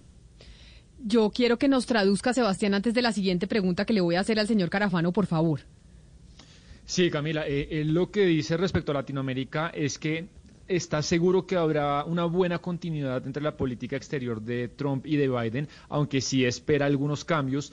Cree que Biden encontrará construir cosas en varias áreas. Por ejemplo, nos cuenta que la administración Trump eh, hizo inversiones importantes en muchos programas para ayudar eh, a, los países, a los países de nuestra región, en temas, Camila, relacionados, por ejemplo, con la mujer. Nos habla de un programa global de mujeres eh, que se construyó con varios países de América Latina y además eh, nos recuerda programas en los que Estados Unidos logró construir lazos con México, con Centroamérica y en definitiva, pues ah, dice él, hay una base fuerte eh, para construir de acá en adelante. Yo quiero preguntarle, señor Carafano, viendo en retrospectiva, si usted eh, pudiera afirmar o no lo que dicen muchos, y es que Estados Unidos perdió su hegemonía durante estos cuatro años de administración del presidente Trump, perdió su hegemonía como líder del, del planeta. Well, look, I, first of all, I don't think hegemony is a thing. You know, the States has never been uh, an imperialistic power. We, we've never gone around the world telling other countries what um, to do. And, uh, you know, the United States is a global power with global interests and global responsibilities. Uh, it continues to exercise those. Uh, and, that will do so. But the notion that, that somehow the United States was in charge of the world, I mean, that was never realistically true. I mean, I've been in this business for uh, almost 40 years, and I don't remember a single day when the United States dictated to other countries what to do, and everybody just did it. So um, I, I don't think that that uh, that that's a real issue. We are, however, I think, in an era of what's called great power competition, and I think that is true. El señor Carafano Camila le dice que pues él no está de acuerdo con que Estados Unidos ha tenido un poder imperialista en el mundo. Eh, nunca han ido ellos alrededor del mundo diciéndole a los países las cosas que tienen que hacer. Pues sí dice que, ese país es un poder global, con intereses globales y responsabilidades globales, y eso seguirá pasando. Pero no existe esa idea de que los Estados Unidos está encargado del mundo, y, y pues él nos dice, yo llevo 40 años en este negocio, en este medio, y no recuerdo un solo día en el que los Estados Unidos le dijera a los países lo que tienen que hacer e inmediatamente los países pues van y lo hacen. Aunque sí es cierto que han tenido bastante competencia en los últimos años y se ha cedido terreno en algunos aspectos. Señor Carafano, hablando un poco de hegemonías y también de prioridades pues a nivel internacional, para el gobierno de Biden específicamente y pues para usted, ¿cuál es la amenaza real de Estados Unidos en este momento? Rusia, China, Irán, ¿cuál es esta amenaza?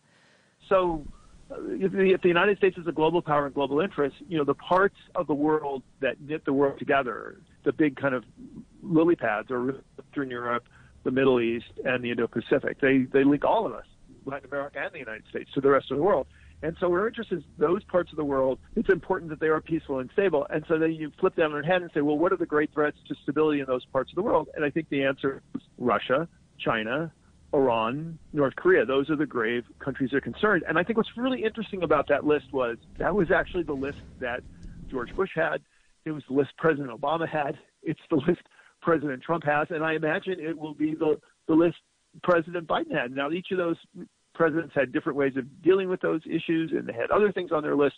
But I think when you ask what are the top concerns, I think those will be. And then people say, well, which one should the United States focus on?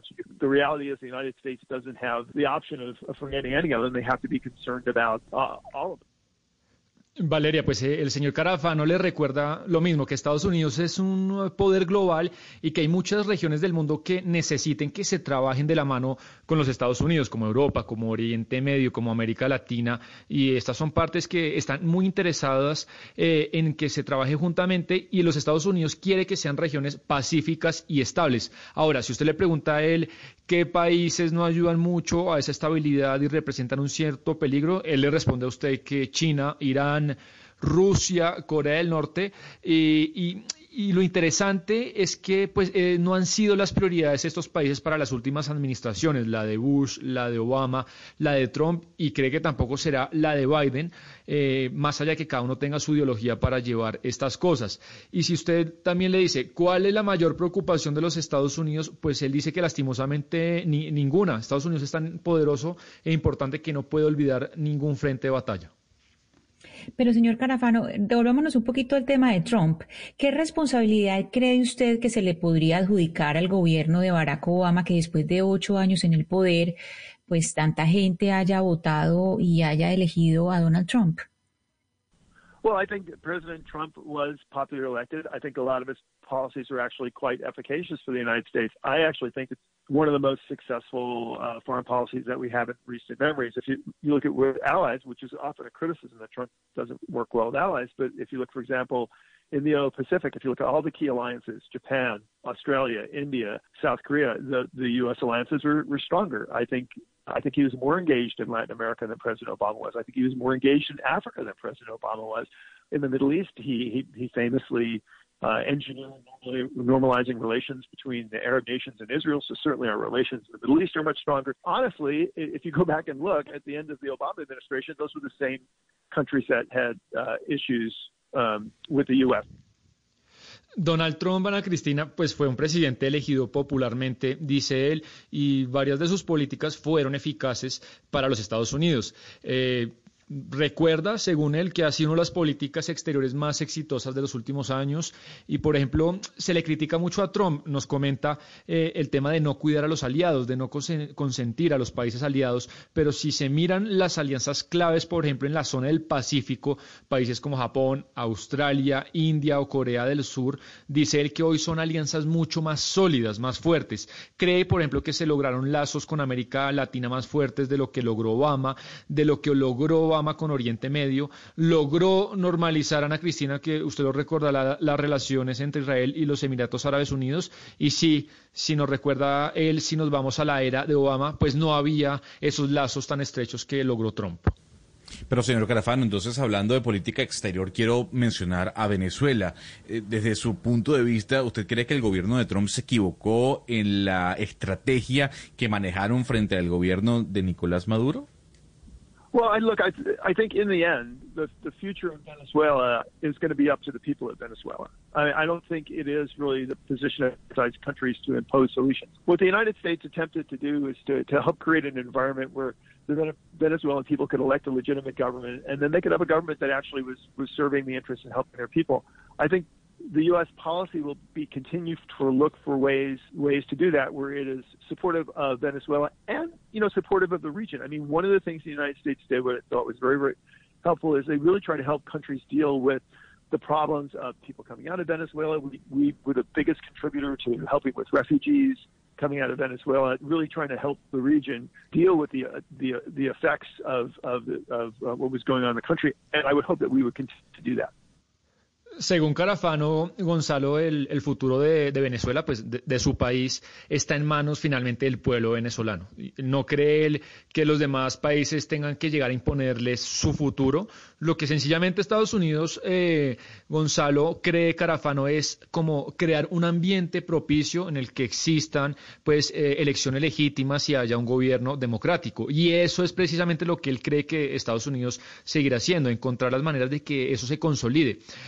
Unidos ha ayudado al pueblo venezolano, pero no ha ayudado al régimen, lo cual es muy diferente. Eh, nos recuerda que ha sido uno de los mayores contribuidores con el tema, por ejemplo, de los, los refugiados, que usted lo ha comentado muchas veces, y Estados Unidos ha tratado pues de ayudar que en la región se mitiguen, se bajen todos los efectos que ha tenido el desastre económico en ese país, y él espera que Estados Unidos pues continúe en esa línea. Señor Carafano, yo tengo una última pregunta para usted, agradeciéndole haber atendido estos micrófonos eh, de Blue Radio, y es eh, sobre Anthony Blinken, porque ayer el Senado de los Estados Unidos lo confirmó como el nuevo secretario de Estado. ¿Cuál es su opinión sobre él? Desde su óptica, ¿era la persona ideal para el puesto? You know, I I always go back. You know what really matters in the U.S. system, because the executive has so much authority and power in, in, in our system, particularly when it comes to foreign policy and national security issues, is you know what does the president want? You know, what are the president's priorities? And so I, I think Anthony Blinken has a lot of experience in the State Department. He can certainly run the State Department. But in terms of, you know, the State Department really moving forward and doing important things for U.S. and U.S. policy, it's going to go back to what does the president want? And my real hope is that President Biden takes relations with Latin America very, very seriously and takes, you know, common issues about how do we grow prosperity, how do we recover from COVID, how, you know, how do we work together to make the, the Western Hemisphere uh, a, a stable and prosperous area. I hope that that's high on his list. Pues señor James Carafano, exmiembro del Consejo Asesor de Seguridad Nacional y vicepresidente de la Fundación Heritage en los Estados Unidos, gracias por estar con nosotros hablándonos de cómo fue la transición de Donald Trump con el gobierno de Barack Obama. Feliz tarde. Thank you, my friend. ¿Qué nos dijo Sebastián, el señor Carafano, a esa última pregunta sobre quién será el, eh, pues, el eh, reemplazo de Pompeo, Anthony Blinken, que será el secretario de Estado del gobierno de Joe Biden? Pues Camila, eh, en el sistema de los Estados Unidos dice él, lo que realmente importa es lo que piense y lo que cree el presidente, porque pues el ejecutivo tiene mucho poder y concentra muchísimo poder, en especial en lo que tiene que ver con la política exterior, que es lo que usted le preguntaba sobre el señor Blinken, que dice él, eh, pues es una persona con muchísima experiencia en el Departamento de Estado, pero además eh, nos recuerda que el Departamento de Estado también se mueve y hace cosas muy importantes en la medida de, de lo que el presidente busca y la esperanza de Carafano es que Biden, pues, eh, por ejemplo, se tome las decisiones con América la- Latina de una manera muy seria, que se construyan lazos para generar mayor prosperidad, para que nos recuperemos del COVID y él finalmente, pues, que el hemisferio occiden- occidental sea un hemisferio, Camila, fuerte y estable. Ahí estaba entonces, ¿cómo son las transiciones? ¿Cómo fue la transición entre el gobierno de Barack Obama y Donald Trump? Y a ver lo que le espera el mundo con el gobierno de Joe Biden. Son las 11 de la mañana, 59 minutos, y es momento de que cada una de las ciudades, pues, se actualice con las noticias de Colombia y del mundo. Norma, aquí tengo a tu macho. Y mientras lo recuperas, hago con él lo que se me antoje, ¿oíste? Oiga, Dinora es muy mala, ¿no? ¿Que sí qué? Aunque yo creo que los reyes pueden ponerle su tate quieto. Un final que dará mucho de qué hablar. Pasión de Gavilanes. Este martes gran final después de Noticias de las 7. Tú nos ves, Caracol TV. El 2021 es el año de los Monpirris y tiene predicciones de ataque. El amor Civiris le moverá el piso a más de uno y habrá camello para todos. ¿A usted le gustaría venirse a trabajar aquí conmigo? En enero, Pedro el Escamoso está a máximo. Lunes a viernes después de Pasión de Gavilanes. Tú nos ves, Caracol TV.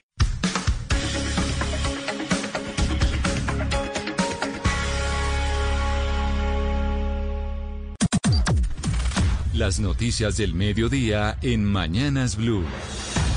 Son las 12 del día en punto y es momento de actualizarnos de las noticias de Bogotá, por supuesto, pero también de Colombia y del planeta, de la mano del servicio informativo de Blue Radio que está aquí para informarlos, don Eduardo Hernández. Mi querida Camila, arrancamos con un dato que preocupa en la alcaldía de Bogotá. Hicieron una encuesta recientemente y encontraron el siguiente dato. Más del 60% de los ciudadanos cree que no se va a contagiar de COVID-19 y eso evidentemente representa que la gente se expone más y se cuida menos. Angie Camacho.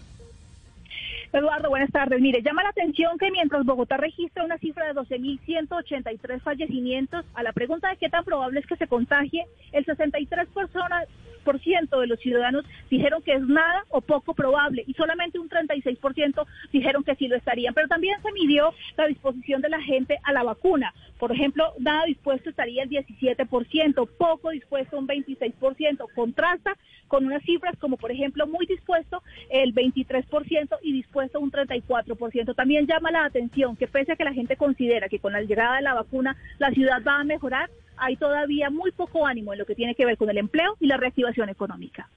Angie, gracias por esos datos, pero precisamente sobre la reactivación económica, el empleo, estamos muy pendientes de la reunión de esta tarde entre la Alcaldía de Bogotá y el Gobierno en torno al comportamiento de la pandemia en la ciudad y la toma de decisiones para contenerla. Lo que hemos sabido, como lo comentábamos más temprano hasta el momento, es que no habría una cuarentena estricta nuevamente durante el fin de semana, ni se prolongarían las restricciones actuales. Simplemente se habla de toque de queda nocturno el fin de semana entre las 10 de la noche y las 5 de la mañana.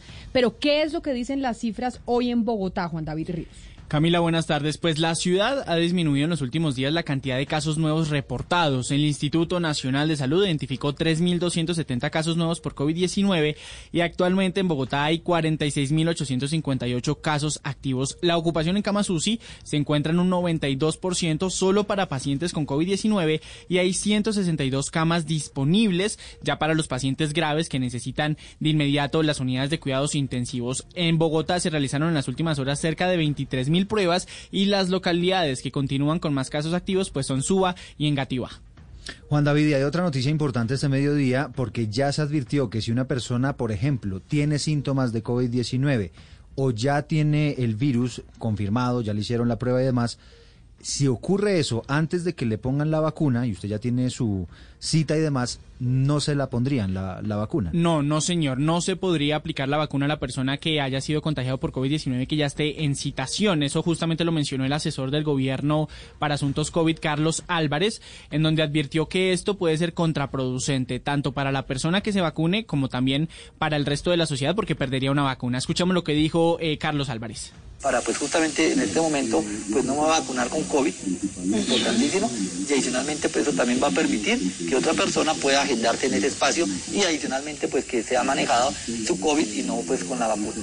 Si la persona pues que dé positivo para COVID-19 y está en la lista de vacunación no se vacuna, pues pasaría a la siguiente persona en la lista esta vacunación. Y mencionó además que habrá seguimiento a las personas solamente de 90 días, ya que es muy raro que se presenten reacciones adversas en la vacuna. La mayoría de ellos, Camila y Eduardo, se presentan síntomas máximo a las 72 horas después de vacunada a la persona. Muchas gracias, Juan David. Tenemos que hacer mucha pedagogía sobre el tema de las vacunas. Ahora vámonos para el Atlántico porque la gobernación de ese departamento presentó en una rueda de prensa virtual lo que será el centro regional de vacunación en ese departamento. Será el punto de distribución de las dosis asignadas a los departamentos de Magdalena, Guajira y Cesar. Menfi Méndez. El Departamento del Atlántico es uno de los ocho centros regional de almacenamiento y distribución de vacunas, para lo que fue necesario la adecuación del Laboratorio de Salud Pública, donde se instalarán cuatro ultracongeladores. La gobernación se encargará también de la logística de distribución a los departamentos de La Guajira, Magdalena y Cesar, como la adecuación de los hospitales municipales, puntos de aplicación de las vacunas. La gobernadora Elsa Noguera, que permanece aislada a causa del contagio, desde su casa entregó detalles. Y es simplemente cómo mandamos las vacunas desde el centro regional hasta eh, pues cada uno de, de, estos departamentos. La Secretaría de Salud del Departamento Alma Solano se refirió a las adecuaciones realizadas en el Centro Regional de Vacunación. Los ultracongeladores necesitan suministro de corriente de 220 y hemos instalado 10 puntos de suministro de energía eléctrica de 220 y de 110 el Centro Regional de Vacunación en el Atlántico tiene capacidad para almacenar un total de 1.380.000 dosis de vacunas. 12 del día, 5 minutos. Gracias, Menfi. Muchos han hablado de que los niños no tienen mucho problema con este tema del COVID-19. Pues resulta que en Tunja, dos menores de edad con la enfermedad están hospitalizados, uno de ellos en la unidad de cuidados intensivos. Jairo Niño. El COVID-19 sigue demostrando que no tiene edad para afectar. Al Hospital Universitario San Rafael de Tunja llegaron dos menores de 8 años y 4 meses positivos para el virus. Su estado médico es estable. Uno se encuentra en UCI pediátrica y el otro en hospitalización. Yamin Noé Hurtado, gerente del centro médico. Estos pacientes están estables en estos momentos. Paciente pues, que tuvo algunas complicaciones respiratorias, pero está estable. El otro paciente tiene de alguna vigilancia hemodinámica, una vigilancia ya a nivel sanguíneo, eh, que en estos momentos pues están en proceso de recuperación. En la capital boyacense por ahora solo hay registro de estos dos menores con coronavirus en centro médico, por lo que las autoridades piden responsabilidad en temas de bioseguridad, pues cualquier caso se puede complicar médicamente. Y en Bucaramanga, en medio del aumento de casos de COVID-19 en Santander, algunos pacientes están denunciando demoras en la entrega de los resultados de las pruebas. ¿Qué pasa con esto, Javier Rodríguez? Según la alcaldía de Bucaramanga, actualmente hay un retraso de 10 días en la entrega oportuna de resultados de casi 3.000 pruebas de PCR y antígenos de COVID-19. Por eso le pidió a las EPS agilizar esos trámites ante los laboratorios para poder hacer cercos epidemiológicos efectivos. Uno de esos casos es el de Efraín Quintero, quien le tocó pagar a un privado la prueba porque la EPS nunca se la hizo, a pesar de haber tenido un contacto directo con su mamá que fue positiva para coronavirus. Me dijeron, van y le hacen la prueba a usted y a sus hijos. La EPS nunca llegó a las 48 horas de días hábiles, nada. Es algo que toca buscarle solución. En Bucaramanga actualmente están activos más de 2.400 casos de COVID-19. Y vamos a cambiar de tema a las 12 del día, 7 minutos. Vamos a la Escuela Militar José María Córdoba. A esta hora avanza el homenaje, el último, al ministro Carlos Holmes Trujillo, con la presencia del presidente Iván Duque. ¿Qué pasa a esta hora, María Camila? Rica, eh, Eduardo, pues en presencia de Monseñor Fabio Suescún, la familia del ministro Carlos Holmes Trujillo, el gobierno y jefes de, de entes de control ya le dieron el último adiós.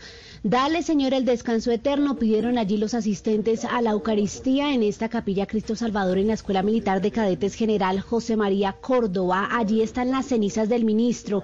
Al inicio de esta ceremonia, en la que hay un total de 60 personas presentes, fue leído el mensaje de condolencias y admiración a la vida y trayectoria del ministro que envió el presidente de la Conferencia Episcopal Colombiana, Monseñor Óscar Urbina Ortega.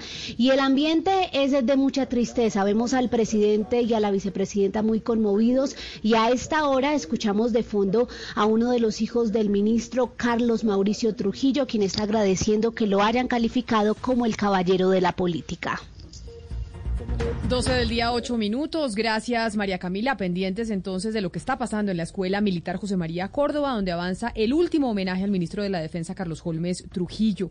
Pero a esta hora también está testificando el exempresario Otto Bula, considerado el eje central del escándalo de Brecht en Colombia. Y lo hace en el marco del juicio contra el expresidente de la Agencia Nacional de Infraestructura, Luis Fernando Andrade. Hace minutos, de hecho, mencionó a la exministra de Transporte, Cecilia Álvarez. ¿Qué ha dicho Silvia Charri?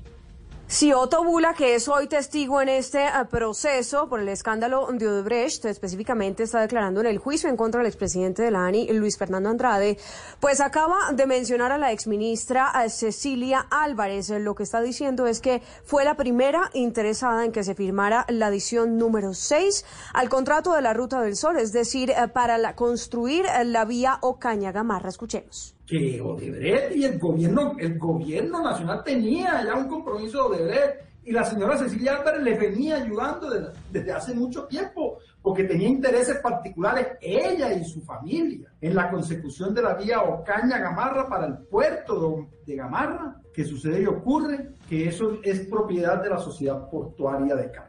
Sobre este episodio dijo que la ficha de la exministra de Transporte en la Agencia Nacional de Infraestructura para ayudarle a Odebrecht a mover este contrato de Ocaña Gamarra fue el funcionario Javier Hernández, de quien hasta ahora no se conoce haya tenido un proceso penal. 12 del día, 10 minutos, y en Medellín se cumple el segundo día de la recta final de la audiencia contra Santiago Uribe. La defensa del ganadero y hermano del expresidente Álvaro Uribe está intentando desestimar algunos de los testigos clave en todo este proceso. Vanessa Aguirre. Hasta este viernes el juez escuchará a la defensa de Santiago Uribe, quien defenderá con argumentos la presunta participación del ganadero en el grupo Los Doce Apóstoles y quien además es acusado por los delitos de concierto para delinquir agravado y homicidio agravado. Por ahora su abogado Jaime Granados indicó que uno de los testigos estrellas como es Alexander Amaya Vargas, quien culpó a Uribe, dijo que el testimonio no es objetivo, presenta inconsistencia y está lleno de mentiras, por lo cual no debe ser tomado tomado como válido. Que el señor Santiago Uribe Vélez hacía parte de esa versión criminal. Contesta Maya. No, en este momento yo no tengo pues para decir que él perteneció. Además señaló que otro de los testigos quien declaró en Buenos Aires contra Uribe fue un mayor retirado de la Policía Nacional Juan Carlos Meneses, el cual tampoco tiene validez. La audiencia se reanudará a la una y media de la tarde.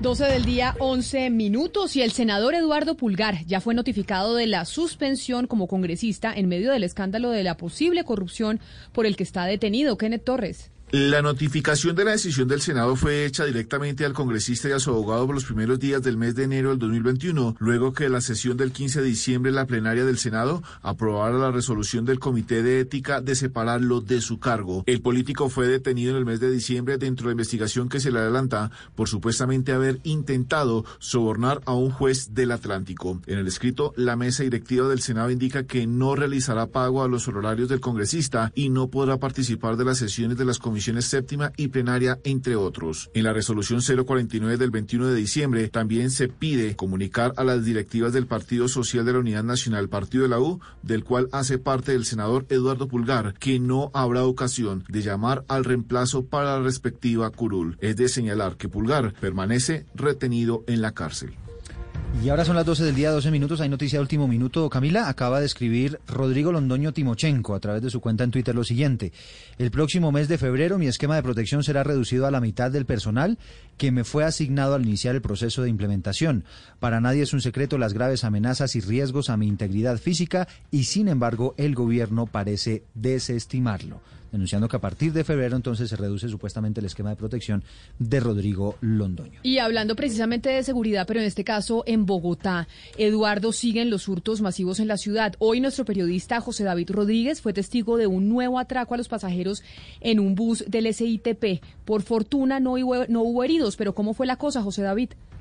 Ocurrió hacia las 10 y 30 de la mañana aquí en Ciudad Bolívar. Estábamos haciendo un recorrido hablando con la gente sobre esta cuarentena que acaba, recordemos, mañana en este punto de la ciudad. En ese momento en la avenida Boyacá, frente al hospital de Meisen, como para que ustedes hagan más o menos una idea, se dio este hurto masivo del que fuimos testigos. Dos delincuentes abrieron las puertas y se abalanzaron sobre los pasajeros. Dos muchachos llegaron, a la bus del carro y le robaron el celular al muchacho.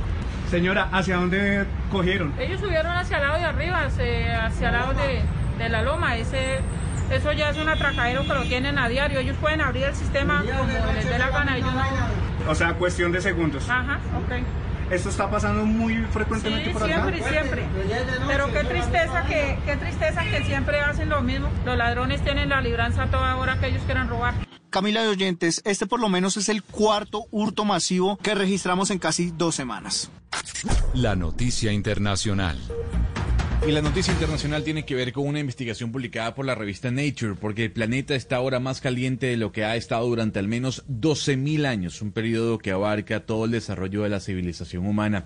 El análisis de las temperaturas de la superficie del océano muestra que el cambio climático provocado por los seres humanos ha puesto el mundo en un territorio inexplorado. La noticia deportiva. La noticia deportiva a esta hora se están jugando los cuartos de final de la Copa de Italia con presencia colombiana en Bérgamo. Están igualando en 29 minutos Atalanta ante la Lazio.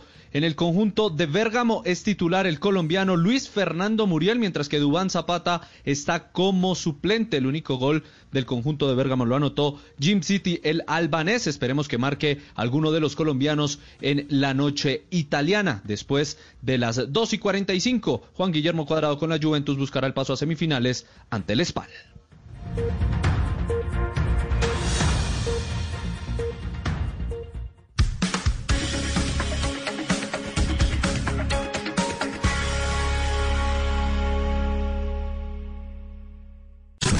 Una señal que se enlaza. Regiones conectadas a través de un dial. A partir de este momento, Oscar Montes, Ana Cristina Restrepo, Hugo Mario Palomar, Valeria Santos, Gonzalo Lázari, Rodrigo Pombo y Camila Zuluaga analizan y debaten el tema del día. El tema del día. Colombia está al aire. Son las 12 del día, 15 minutos. Gracias por seguir conectados con nosotros aquí en Mañanas Blue. Y es momento de nuestro tema principal al mediodía, después de las noticias en donde ustedes informaban de lo que pasa en Colombia y en el mundo. Y antes de empezar sobre preguntarnos qué está pasando con la seguridad en Colombia, porque hemos eh, recibido, pues, los colombianos muchas informaciones sobre masacres, asesinatos de líderes sociales. La JEP anunciaba ayer precisamente que era el inicio de año más violento en la historia, eh, en los últimos últimos años en Colombia desde la firma del acuerdo de paz. Y por eso quiero antes de saludar a nuestros invitados, Ana Cristina, para hablar sobre la seguridad, qué está pasando con la seguridad en Colombia, quería preguntarle sobre una noticia que dio usted aquí la semana pasada acerca de la JEP y de la imputación de cargos que estaba preparando la JEP en contra del secretariado de las FARC. Sí, recuerde Camila que la semana pasada habíamos dicho que precisamente esta semana se iba a liberar un auto de determinación de hechos y conductas contra el secretariado de las FARC con respecto al caso 01, que es el, conocemos, el que conocemos como retención eh, ilegal de personas. Pues hay varias cosas. Lo primero, pues es que mañana, oficialmente, mañana a las 9 de la mañana va a ser la rueda de prensa para presentar ese auto. Eh, Camila, recordemos que ese auto eh, pues resulta de dos años y medio de contraste de material, de documentos, informes de distintas organizaciones organizaciones del Estado y de víctimas y, versiones y, y, distintas eh, organizaciones sociales.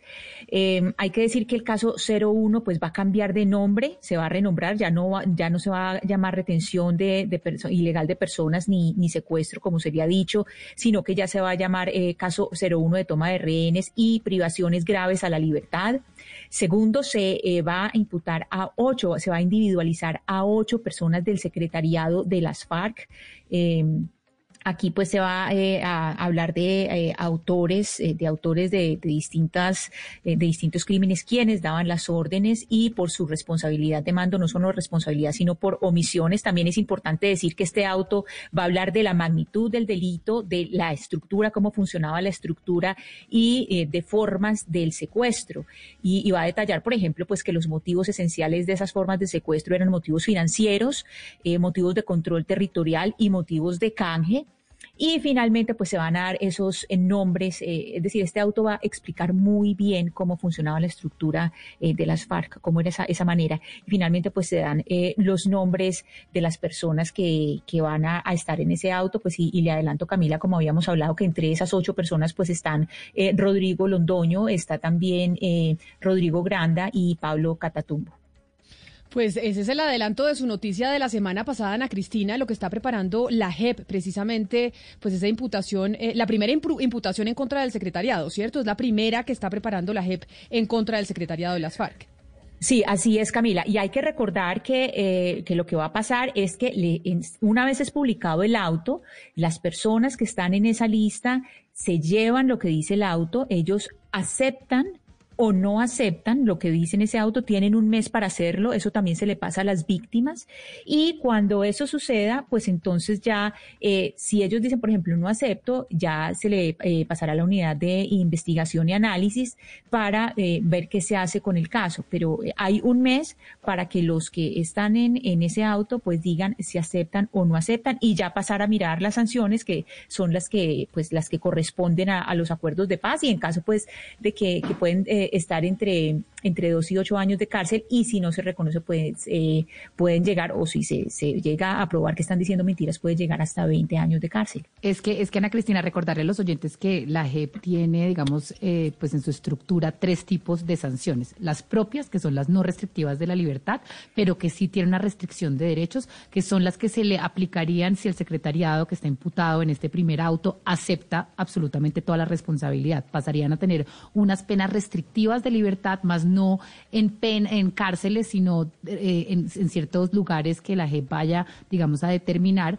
Hay unas sanciones alternativas que son de 5 a 8 años de cárcel para los que durante el proceso dijeron que eran inocentes y antes del juicio final eh, se declaren, digamos, eh, culpables. Y las ordinarias, que es que si ellos no aceptan ninguna clase de responsabilidad y son vencidos en juicio, pues ya se les aplicaría las sanciones ordinarias del Código Penal. Entonces, estos son los tres escenarios que podrían pasar una vez este auto, digamos, eh, sea conocido por el secretariado y ellos decidan o declararse culpables o irse a juicio para ser vencidos en juicio. Valeria, pero llamaría la atención, sinceramente lo digo, que no acepten los cargos, porque digamos, porque si algo, algo quedó claro después de la negociación de La Habana, es que el tratamiento que iban a recibir la FARC precisamente por someterse a esta negociación era un tratamiento, si se quiere, benigno, de alguna forma, porque, porque así quedó establecido. Pero me llama la atención en lo que tiene que ver con los miembros del secretariado, porque, porque el señor Londoño, eh, Timochenko, era, es miembro del secretariado, Catatumbo también, Pero los otros miembros del secretariado que no están aquí en este momento, ¿qué castigo podrían recibir? Según lo Esa que es la ellos que- vayan que- a... Exacto. El, el castigo sería según la determinación que ellos, digamos, decidan eh, después de conocer el auto. A mí me han dicho fuentes que el auto es extremadamente fuerte en contra del secretariado. Entonces a usted tampoco le sorprenda que algunos de ellos digan, yo, digamos, me declaro culpable sobre esto y esto, pero no sobre esto y esto y esto, porque también puede ser un golpe muy duro hacia ellos. Entonces, si ellos se declaran parcialmente culpables, se tienen que ir a juicio por algunos delitos. También está la honra, no sé qué. Ellos siempre han dicho que ellos, ellos han reconocido cierto grado de responsabilidad. Acá les tocaría reconocer absolutamente todo lo que el auto pues, les, les impute. Entonces, vamos a ver qué pasa. Si ellos reconocen absolutamente todo, se van a unas sanciones que son, digamos, restrictivas de derechos, más de libertad y que están encausadas a reparar el daño a las víctimas y a reconocer verdad, a tener una justicia alternativa, que es en realidad lo que yo creo que el país está esperando para reconstruir en realidad lo que significaría tener una Colombia en paz y pasar, digamos, ya ahora sí a una etapa de reconciliación. Ana Cristina, la semana pasada usted nos decía, se viene esa imputación eh, en contra del secretariado de las FARC por parte de la JEP. Ya sabemos entonces que es mañana. ¿Sabemos mañana a qué horas? A las nueve de la mañana, sí, a las nueve de la mañana va a ser eh, la rueda de prensa, Camila, en que se va a presentar este auto que, como le digo, es un auto supremamente extenso por todo lo que todo lo que se explica. Y es decir, eh, eh, cuentan no solamente la magnitud del delito, es rico en datos, eh, en datos del tipo, pues, de, cuántas víctimas, cuántos son hombres, mujeres, las edades, cuáles están en el registro único de víctimas, cuántos han quedado, son casos que han quedado en la impunidad y cuántos no. Eh, también eh, tiene toda esta estructura de las FARC y comenta algunos datos que probablemente para, para muchos no son tan conocidos. Asuntos como lo que se llamaban las ayudantías, que, que eran eh, sistemas de control interno de las FARC, formas, distintas formas del secuestro que ellos usaban y para cuáles eran esos fines. Unos que eran para financiación, otras veces era para control territorial, otras veces era para canje de, de, guerrilleros. Entonces, hay, hay una, digamos, una serie de revelaciones muy importantes en ese auto que, como le digo, resulta de dos años y medio de contraste, no solamente de los testimonios que ha tomado la JEP, sino también de una cantidad de documentos que vienen de, de instituciones del Estado como la Fiscalía y de versiones y de distintas organizaciones de la sociedad civil. Pues estaremos pendientes mañana de la JEP, 9 de la mañana, esa rueda de prensa en donde se confirma lo que anunció usted, Ana Cristina, la semana pasada, la primera imputación en contra del secretariado de las FARC. Y precisamente ya que hablamos de las FARC, hablemos de lo que está pasando con la seguridad en Colombia. ¿Y por qué hago una relación? Porque ayer se dio a conocer que tenemos el inicio de año más violento desde que se firmó el acuerdo de paz con las FARC. Pero además estamos viendo unas violencias que antes no habíamos visto. O tal vez nuestros eh, invitados nos lo podrán corroborar y nos ayudarán a entender qué es lo que está pasando con la violencia y con la seguridad en Colombia. Quiero saludar a Ariel Ávila, subdirector de la Fundación Paz y Reconciliación y creo que uno de los mayores ex- expertos en estos temas de seguridad en el país. Ariel, bienvenido, gracias por estar con nosotros. Camila, buenas tardes y un saludo a la mesa y Andrés Villamizar. Muchas gracias por su invitación. Aprovecho para saludar también al doctor Andrés Villamizar, economista de la Universidad de los Andes y especialista en gobierno, gerencia de asuntos públicos de la Universidad Externado de Colombia. Bueno, tiene muchos pergaminos el doctor Villamizar, pero además también experto en seguridad. Doctor Villamizar, bienvenido. Muchas gracias, Camila. Un saludo para Ariel, para todos los oyentes. Un placer estar aquí para poder discutir estos temas tan importantes. Bueno, yo quiero pedirle un diagnóstico rápido a los dos y empiezo con usted, Ariel, que lo salude primero. Y es, ¿qué es lo que está pasando con la violencia y la seguridad en Colombia? Porque pa- parece ser que estuviera como mutando a una violencia con una sevicia mucho mayor a la que habíamos visto nosotros antiguamente, ¿o no? Camila, mire, nosotros estamos en lo que en la Fundación Paz y Reconciliación llamamos la tormenta perfecta. Hay una confluencia de cuatro fenómenos que trágicamente confluyen eh, desde el año pasado y este año y han hecho que la violencia se dispare y que se degrade. Primer factor, el boom de las economías ilegales. Hace dos años el gramo de pasta base de coca valía 1.900 pesos, hoy está a 3.000 pesos. Eh, la onza de oro, 1.200 dólares. Hoy está a 1.800 dólares. El mercado internacional en Colombia pues es un poco más bajo, pero el incremento es brutal. Entonces hay mucha plata y hay mucha disputa por la economía ilegal. Segundo factor, una cosa que se llama empate técnico criminal. Cuando las FARC se van del territorio, era esperable que se diera una disputa. Disputa que debía durar dos años, dos años y medio. Aquí llevamos más de tres años y nadie gana. ¿Por qué nadie gana? Porque nadie es lo suficientemente fuerte para ganar. En el caso de la costa pacífica nariñense, donde desaparecieron estos 11 muchachos en, los, en, Mosquera, eh, allá hay siete organizaciones criminales. Cuando nadie le gana a nadie, la violencia se degrada. Si usted va al Bajo Cauca, hay decapitaciones, descuartizamientos, parten la gente con motosierra. Si usted va, por ejemplo, al Pacífico nariñense, los están fusilando, los videos son dramáticos. El tercer factor es una, eh, un Estado que se demoró en, en digámoslo así, en planear el nuevo escenario de posconflicto y, y, nunca pudimos encontrar la lógica a esto y en todo el territorio se habla que las fuerzas militares están a media marcha, que hay miedos jurídicos, que hay divisiones y lo cierto es que en territorio se ve que hay una baja operatividad. Y el cuarto factor fue esta pandemia que ocultó todo lo que pasó el año pasado porque todo el mundo se encerró en sus casas y se incubó una nueva ola de violencia y ahora estamos abriendo la puerta y nos estamos dando cuenta de lo que pasó durante todo el año pasado. Esa misma pregunta quiero, hacer, quiero hacérsela a usted, doctor Villamizar, porque esa es la óptica que tiene Ariel Ávila de lo que está pasando con la seguridad, la tormenta perfecta. Ahora le pregunto a usted, ¿cuál es el diagnóstico que, que hace usted de lo que está pasando con la violencia en Colombia en estos momentos que vemos asesinatos de líderes sociales, masacres de jóvenes y empezamos a decir, oiga, ¿qué fue lo que sucedió? Yo coincido plenamente con los cuatro elementos que ha mencionado Ariel. Eh, yo creo que son los cuatro elementos fundamentales, pero hay que hacer un par de precisiones que yo complementaría para no repetir lo que ya dijo Ariel, que lo explicó muy claramente. Primero, es muy importante ver y entender que la violencia está subiendo en Colombia desde el año 2016, desde la misma firma del acuerdo de paz. No es un tema reciente, ni el último año, ni los últimos dos, aunque se está acelerando, pero la, el incremento en la violencia medido, por ejemplo, en el número de víctimas de masacres, viene desde el 2016. En segundo lugar, es importante entender que, y esto lamentablemente yo detesto decir que aquí te, eh, tuve razón en una columna que escribí para el periódico El Tiempo en el año 2016 precisamente, eh, titulada La paz violenta. Y utilicé esa, esa frase aparentemente contradictoria precisamente para ilustrar lo que está diciendo Ariel. El Estado tenía que desarrollar una estrategia clara y contundente de control territorial para asumir ese vacío de poder eh, que iba a generar la desmovilización de las FARC.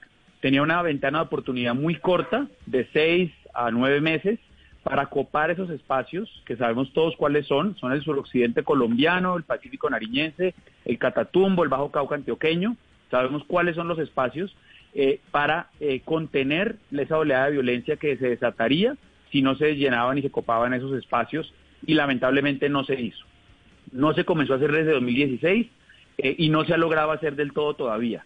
Eh, coincido con Ariel en que la operatividad de las fuerzas militares y de la policía todavía es baja eh, y lamentablemente además hay un déficit de pie de fuerza.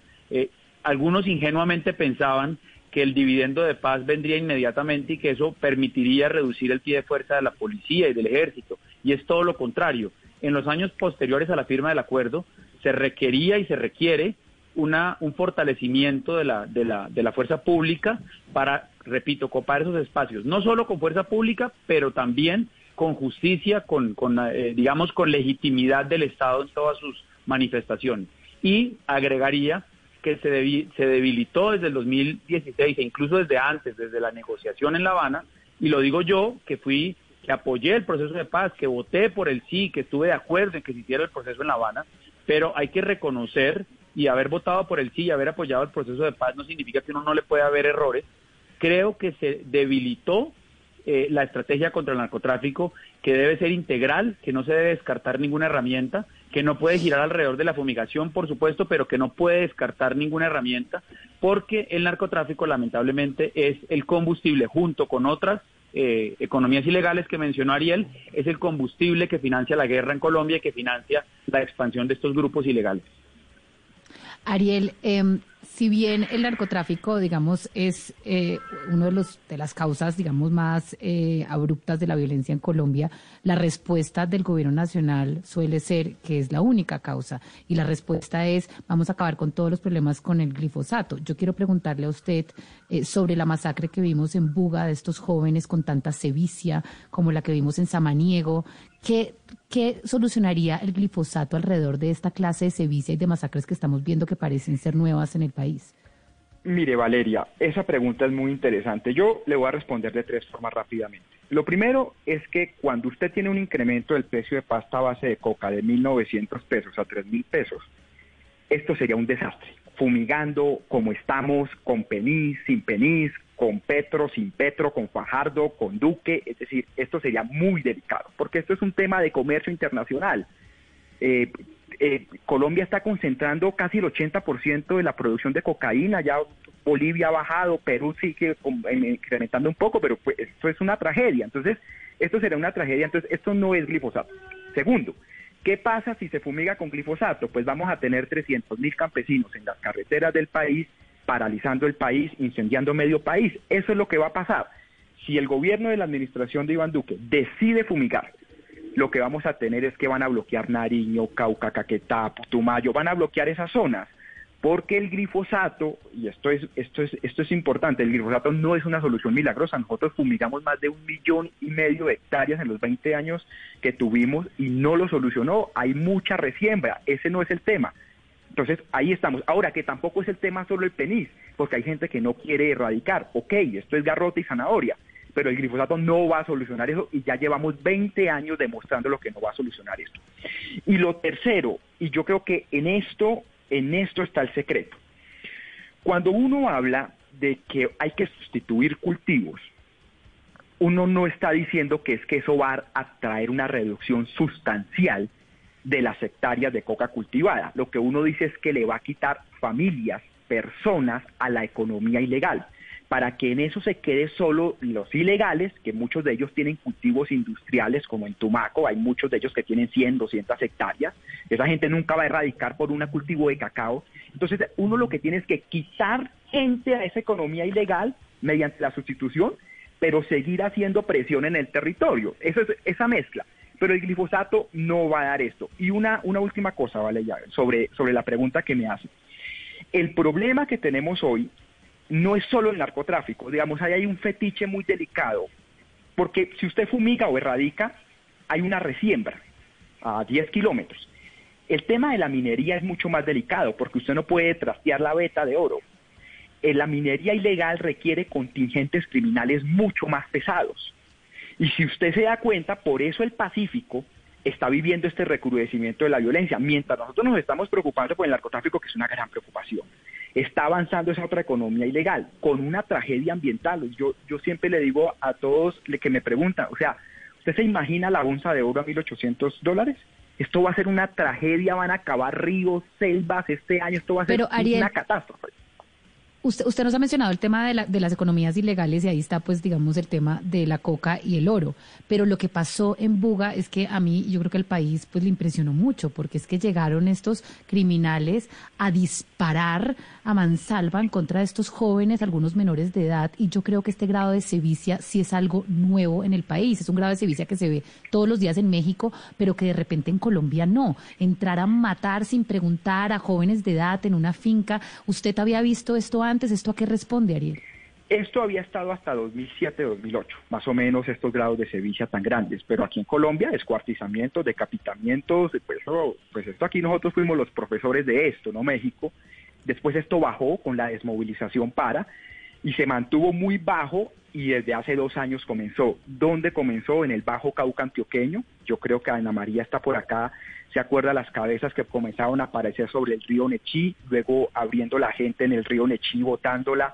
También luego vimos lo de Samaniego y ahora esto de Buga. Sí, hay una degradación de la violencia muy delicada, muy delicada. En todo el Pero mire, mire, yo le quiero preguntar al doctor Villamizar, porque tanto usted, eh, doctor Villamizar, como, como Ariel Ávila, coinciden en una expresión que es la baja operatividad de las Fuerzas Armadas en estos momentos como una explicación o una respuesta a la pregunta que hemos planteado en el programa de hoy que es qué está pasando con la seguridad en Colombia.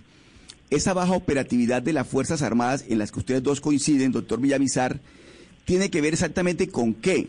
Porque uno pensaría que lo que hay es una ofensiva por parte de nuestras Fuerzas Armadas en contra de estas organizaciones criminales. Y resulta que tanto usted como el doctor Ávila coinciden en que hay una baja operatividad. ¿Qué es lo que está pasando? ¿Le tienen temor de pronto a ser después, posteriormente, judicializados por una procuraduría, por una terminar en unos procesos penales, eh, los, los, oficiales que estén al, al, mando de estas operaciones? ¿Cómo se explica eh, esa baja operatividad por parte de nuestras Fuerzas Armadas, doctor Villamizar?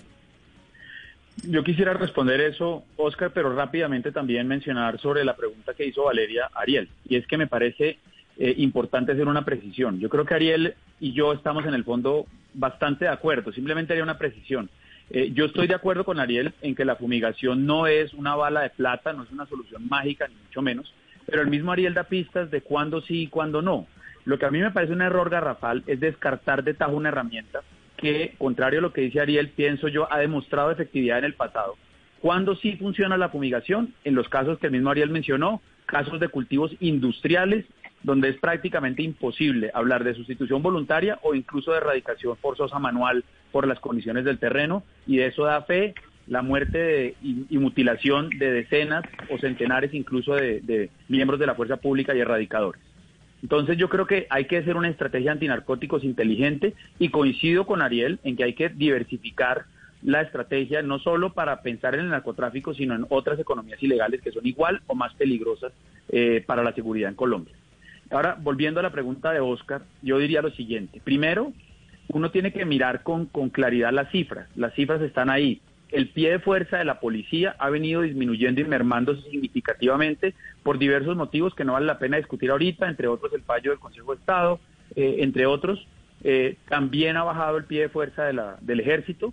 Yo creo que también hubo algo de fatiga, eh, digamos, y de una, un, cansancio y una fatiga de todo el periodo de, de conflicto con las FARC y también que la amenaza se diversificó. La amenaza es mucho más compleja, más difícil y más difusa.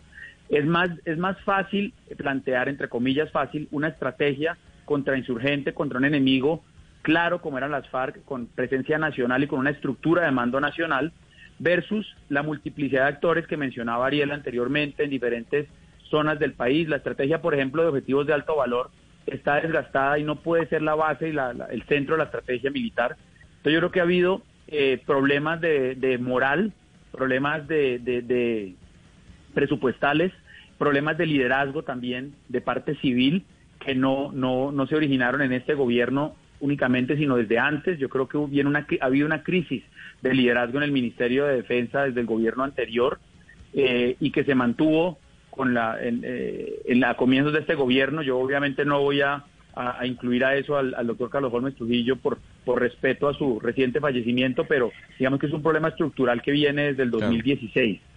Entonces claro. yo creo que eh, eh, hay diversos eh, motivos, pero además yo insisto, y creo que en esto Ariel también estará de acuerdo conmigo, no se puede pensar en una estrategia de seguridad únicamente alrededor de la fuerza pública, son un ingrediente fundamental, una condición necesaria, pero no suficiente para una estrategia de seguridad y de consolidación de control territorial efectiva, que incluye elementos de justicia, incluye elementos de gobernabilidad local, eh, estrategia articulada con autoridades locales eh, y, por supuesto, eh, fortalecimiento del desarrollo. Pero en esa es vieja discusión que es como un poco el del huevo y la gallina, de qué viene primero, si la seguridad o el desarrollo, yo creo que es prácticamente imposible. Y Colombia lo ha demostrado, tanto exitosamente como en sus fracasos, que no es viable una estrategia de desarrollo local sin primero lograr condiciones mínimas de seguridad. Claro. Señor Villamizar. Quiero decir algo. Adelante, Ariel. No, eh, mire, claro, uno puede decir, aquí hay un miedo jurídico, eso los militares lo dicen cuando uno va a cualquier batallón, Aquí hay un tema de ausencia de liderazgo, eso está claro, este gobierno no ha podido, pues tuvo a un señor Botero primero, no daba pie con bola, ok, hay un tema de división también, pero aquí hay un problema muy delicado y es en todo el recorrido que yo he hecho por el país, que hice el año pasado, ustedes dieron una entrevista que se publicó en El Espectador con el tema de las disidencias. La baja operatividad se da en todo el país yo recorrí Antioquia, recorrí Norte de Santander, recorrí Putumayo, es decir, no es un fenómeno que uno pueda adjudicar a una zona que está baja de moral, a esta zona. Entonces, a mí, más allá, yo tengo una pregunta, y es una pregunta, yo no voy a responderla, pero yo quiero preguntarle a las fuerzas militares es a qué están jugando, por qué están dejando crecer el problema. Si Gentil Duarte se reúne en el Guaviare, en Tomachipán, con 400 campesinos y hasta yo lo sé, durante tres días, ¿por qué no lanzan un operativo militar? Si el señor Matamba del clan del Golfo está matando pelados y descuartizándolos en el charco y en la tola y todo el mundo sabe dónde se mueve hasta los hechos, ¿por qué no lanzan un operativo? Entonces, yo tengo una, coincido con Andrés Villamizar, sí, hay un tema jurídico, le adjudico todo eso, pero yo pregunto, yo hago una pregunta, es, ¿y a qué están jugando las fuerzas, la comandancia militar? Porque uno no puede entender que hay una parálisis en todo el país y no hay una orden de arriba. Si uno pueda decir, no, es que este coronel está paniqueado, bueno, entonces afecta a una zona pero todo el país con la misma dinámica. Bien, solo quería agregar eso. Claro, hay, hay, una ramificación dentro del tema que también se puede leer en las redes sociales y tiene que ver con el movimiento o el desplazamiento de bandas criminales venezolanas hacia Colombia. Señor Villamizar, ¿usted cree que también parte del incremento de la inseguridad en el país se debe a ese movimiento que están haciendo bandas delictivas de la frontera o que están situadas en la frontera con Venezuela, sobre todo en el estado Zulia? Mire, yo quiero, lo primero que quiero decir, y esto es impopular decirlo, eh, y esto va en contravía de lo que la mayoría de los ciudadanos sienten y piensan y expresan, no solo en redes sociales, sino en las encuestas, me parece eh, un error garrafal, primero fáctico y segundo, eh, desde el punto de vista ético, responsabilizar a la crisis de Venezuela, a la crisis migratoria de los problemas de inseguridad en Colombia. Los problemas de inseguridad en Colombia vienen de mucho antes de la crisis migratoria venezolana y me parece que eso contribuye a la estigmatización de los, de los refugiados venezolanos en Colombia. Eh, no es fácticamente cierto, esto lo ha demostrado, por ejemplo, con estudios muy serios la Fundación Unidas para la Paz. No es cierto que la migración venezolana haya empeorado la inseguridad en las ciudades de Colombia. Ahora bien, habiendo dicho eso, Gonzalo, yo pienso que sí es importante entender, eh, digamos, el fortalecimiento de las estructuras criminales en Venezuela bajo el régimen primero de Chávez y luego de Maduro, es exponencial. Estamos eh, prácticamente, tenemos que hablar en, en Venezuela de un narcoestado, tenemos que hablar de un estado absoluto y totalmente cooptado por estructuras criminales. Eh, desde las más altas esferas del poder, incluido al propio Maduro, a sus ministros, tienen vínculos directos con el ELN, tienen vínculos directos con el narcotráfico, tienen vínculos directos con disidencias de las FARC, les permiten y promueven su, su presencia en el territorio venezolano y obviamente eso impacta negativamente nuestra seguridad. Eso impacta negativamente la seguridad en la zona de frontera, tanto en Arauca como en el Catatumbo, eh, y eso obviamente es parte de las razones por las cuales hay que tratar de que más pronto que tarde eh, regrese la democracia a Venezuela y, el régimen criminal de Maduro deje de estar en el poder. Pero sí quiero hacer un énfasis muy grande en no responsabilizar a los migrantes venezolanos eh, de cualquier situación de, de empeoramiento de la seguridad especialmente en las ciudades. Pero ya que mi compañero Gonzalo Lázari desde Panamá habla del tema de los venezolanos, yo quiero preguntarle, Ariel, a usted sobre el recrudecimiento de la violencia. ¿Qué tiene que ver, por ejemplo, esta alianza que estamos viendo cada vez más grande entre los carteles de la droga mexicanos y los colombianos? ¿El factor México y los carteles de la droga de ese país juegan un, eh, un papel importante en el aumento y en el recrudecimiento de la violencia o no tiene nada que ver una cosa con la otra? Camila, sí. A ver, la cosa es la siguiente. Cuando fue la desmovilización para entre 2003 y 2006, el negocio del narcotráfico se dañó muchísimo. Nacieron 101 grupos, 101. Águilas Negras, Doradas, esos por desmovilización paramilitar. Y el negocio se dañó por cuatro años. Los carteles mexicanos, previendo que con las FARC podía pasar lo mismo, ellos llegaron desde 2016 y 2017 enviando emisarios, no mandaron ejércitos, nada de eso, enviaron emisarios para servir como jueces, como buenos componedores. De hecho, Sonsón Antioquia fue uno de los sitios donde se dio la primera reunión, después la otra fue en Envigado, bajo la lógica de que al clan del Golfo le daban un territorio, a los caparrapos otra, etcétera. Y eso garantizaba el flujo de droga hacia Centroamérica y hacia México, pasta a base de coca y cocaína. Y los mexicanos a cambio pagaban con plata, pero también con armas. Entonces, lo que hemos notado es que se ha inundado el mercado colombiano de armas. Yo le quiero dar este ejemplo, Camila. Un fusil M16 relativamente nuevo puede costar, hace cinco años, costaba 15 millones de pesos. hoy cuesta 25 millones de pesos. La, pregunta lógica que uno se hace es, oiga, si se fueron las FARC eran 13 mil tipos y mujeres, eh, pues lo lógico es que el, el, precio caiga, porque pues el principal comprador de armas se fue, pero no fue así, bajó 2016-17 y el 18 comenzó a incrementarse, significa que mucha gente está comprando y el flujo de armas sigue siendo muy alto.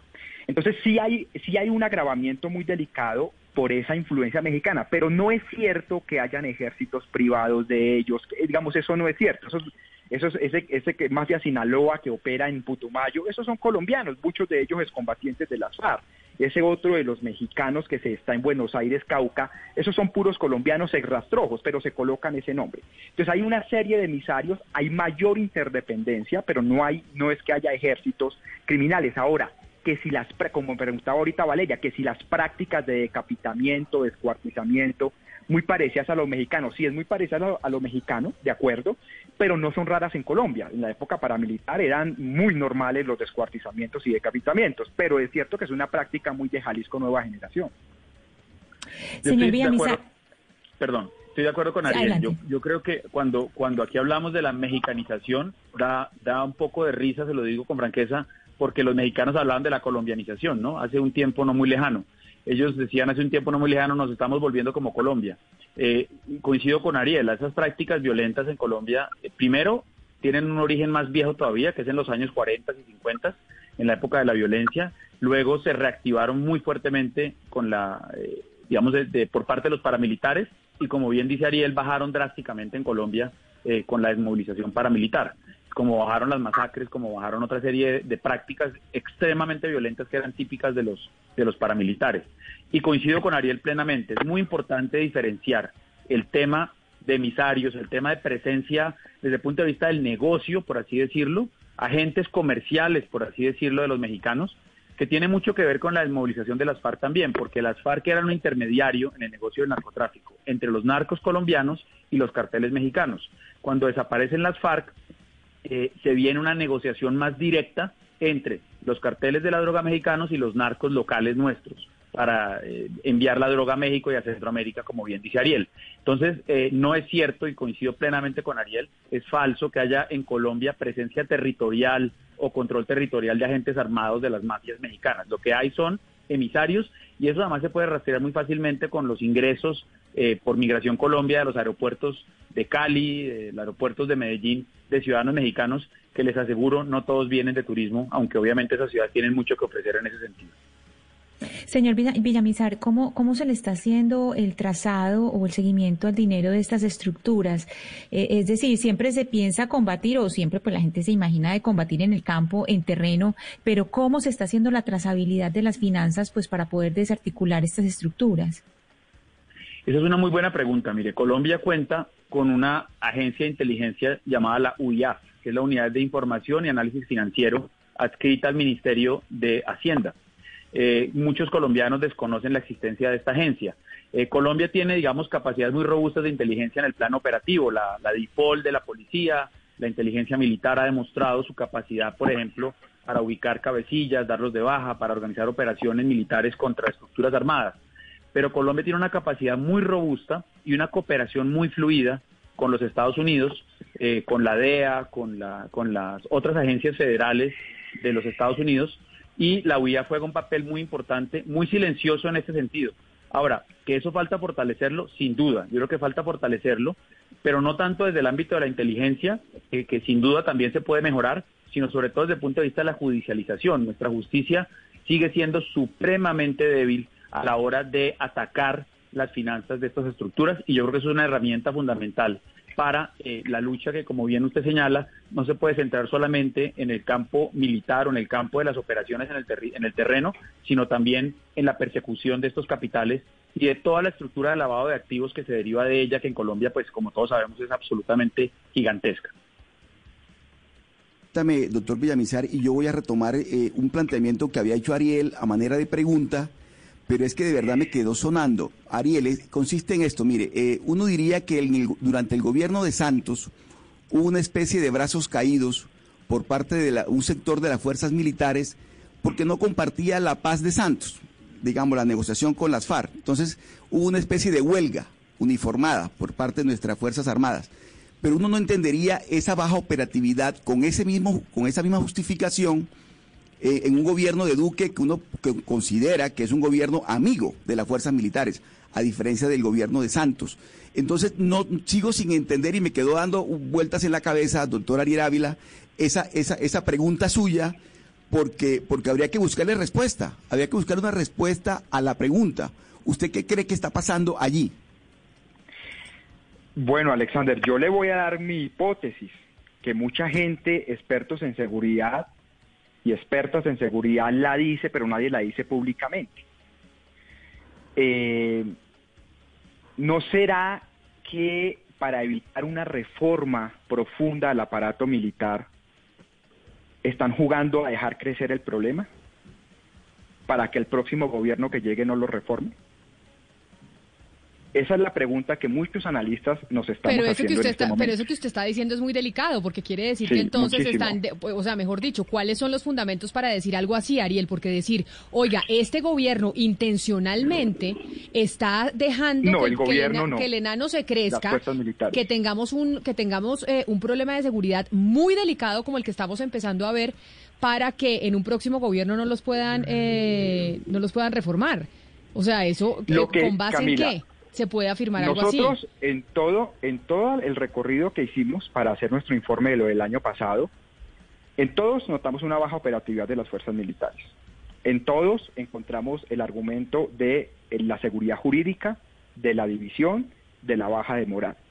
Y también en todos encontramos versiones que nos indicaban que aquí podían estar jugando políticamente, pero no el gobierno Duque, digo, es las fuerzas militares, a que no lo reformen. Por ejemplo, si esto fuera un posconflicto eh, más o menos normal, como los otros 50 que ha pasado en el mundo, uno tendría que haber creado una policía rural, no la DICAR que hay ahorita.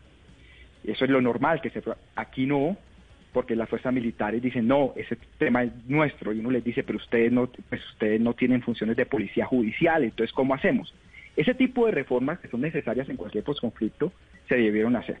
Yo aquí estoy lanzando una hipótesis, entre otras que estoy diciendo, no estoy asegurando, pero nosotros encontramos versiones en territorio que nos indicaban esa hipótesis que dije, Camila. Pero muy delicado, doctor Villamizar, ¿usted qué opina de esa hipótesis que plantea eh, Ariel sobre que esto es intencionalmente, que, los que están de brazos cruzados, las fuerzas militares, no haciendo nada con la violencia en los territorios, vaticinando que puede llegar un gobierno que tal vez quiera hacer unas reformas en el futuro al, eh, al ejército? No, yo creo que hay que diferenciar dos cosas muy claras. Una, la que menciona Ariel, que es una verdad fáctica que se puede verificar, es la baja operación, la, la- la- la- merma en la, en la operatividad de la fuerza pública en todo el territorio, que eso tiene y puede tener varias explicaciones. Una de ellas, pues obviamente, eh, es la desaparición de la estructura armada de las FARC. O sea, es obvio, es absolutamente lógico y obvio que al desaparecer el- el principal adversario y principal enemigo armado, eh, pues haya un, un cambio, una, una digamos, una, una recomposición de las operaciones militares en el territorio. Primero. Segundo, ya mencioné que desde mucho tiempo atrás, por lo menos calculo yo desde el 2015, ha venido eh, reduciéndose significativamente tanto el pie de fuerza como la, eh, el presupuesto de las fuerzas públicas en Colombia, de manera equivocada en mi opinión, eh, repito, como una explicación o como una, una equivocada interpretación del dividendo de paz y eh, también hablé de una deficiencia en el liderazgo civil en el Ministerio de Defensa desde, desde la salida de Juan Carlos Pinzón del Ministerio de Defensa y le pongo ese, ese, ese hito concreto. Ahora, me parece gravísimo y me parece muy arriesgado de parte de Ariel eh, lanzar esa hipótesis sin tener mayor evidencia al respecto. Yo bajo ningún punto de vista comparto ni creo que haya una decisión consciente ni mucho menos generalizada.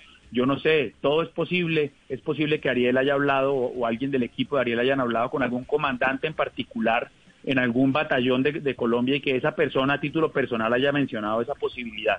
Pero de ahí a saltar, a plantear eso como una hipótesis de la explicación, me parece gravísimo, me parece muy delicado y yo creo, y conociendo el talante de la fuerza pública en Colombia, y yo he trabajado desde el año 99 directamente con la fuerza pública en diferentes instancias, eh, puedo asegurarle, Camila, que eso no es cierto y que jamás ellos eh, harían una especie de huelga o de, o de, o de operación tortuga, y mucho menos con eh, la expectativa de, de frenar un proceso de reforma que yo creo que la misma fuerza pública, la misma policía, el mismo ejército ven con buenos ojos y ven como necesaria.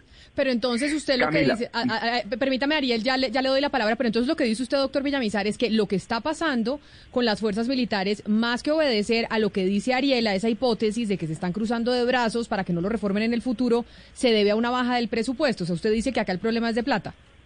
Pues en parte, yo, yo estoy dando varias razones, Camila, y eso se pueden verificar. Digamos, la, la, la disminución del pie de fuerza se puede verificar, eso son datos públicos. La, disminución del presupuesto, especialmente en el presupuesto eh, para operaciones, también se puede verificar en, el- en las cifras del Ministerio de Hacienda.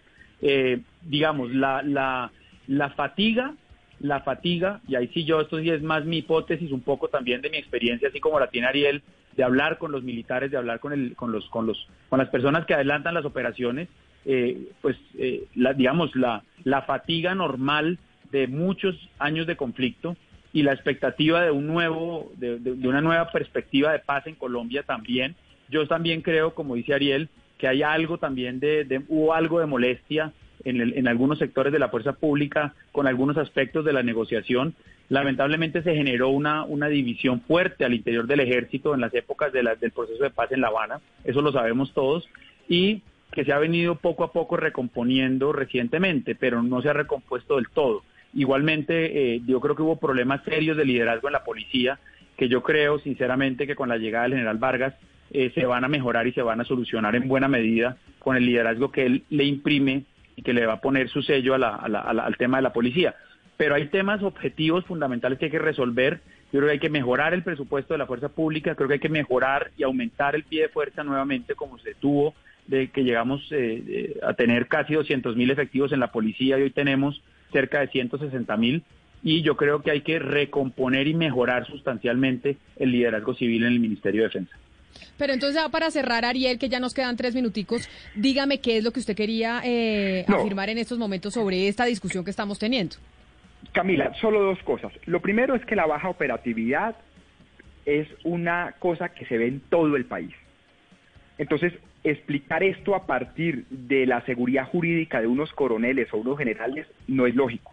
La hipótesis que yo estoy lanzando es una hipótesis, pero si las fuerzas militares siguen en esta tónica como están, encerrados en los batallones y en los cuarteles, no sé cuál va a ser el país que vamos a encontrar a final de año.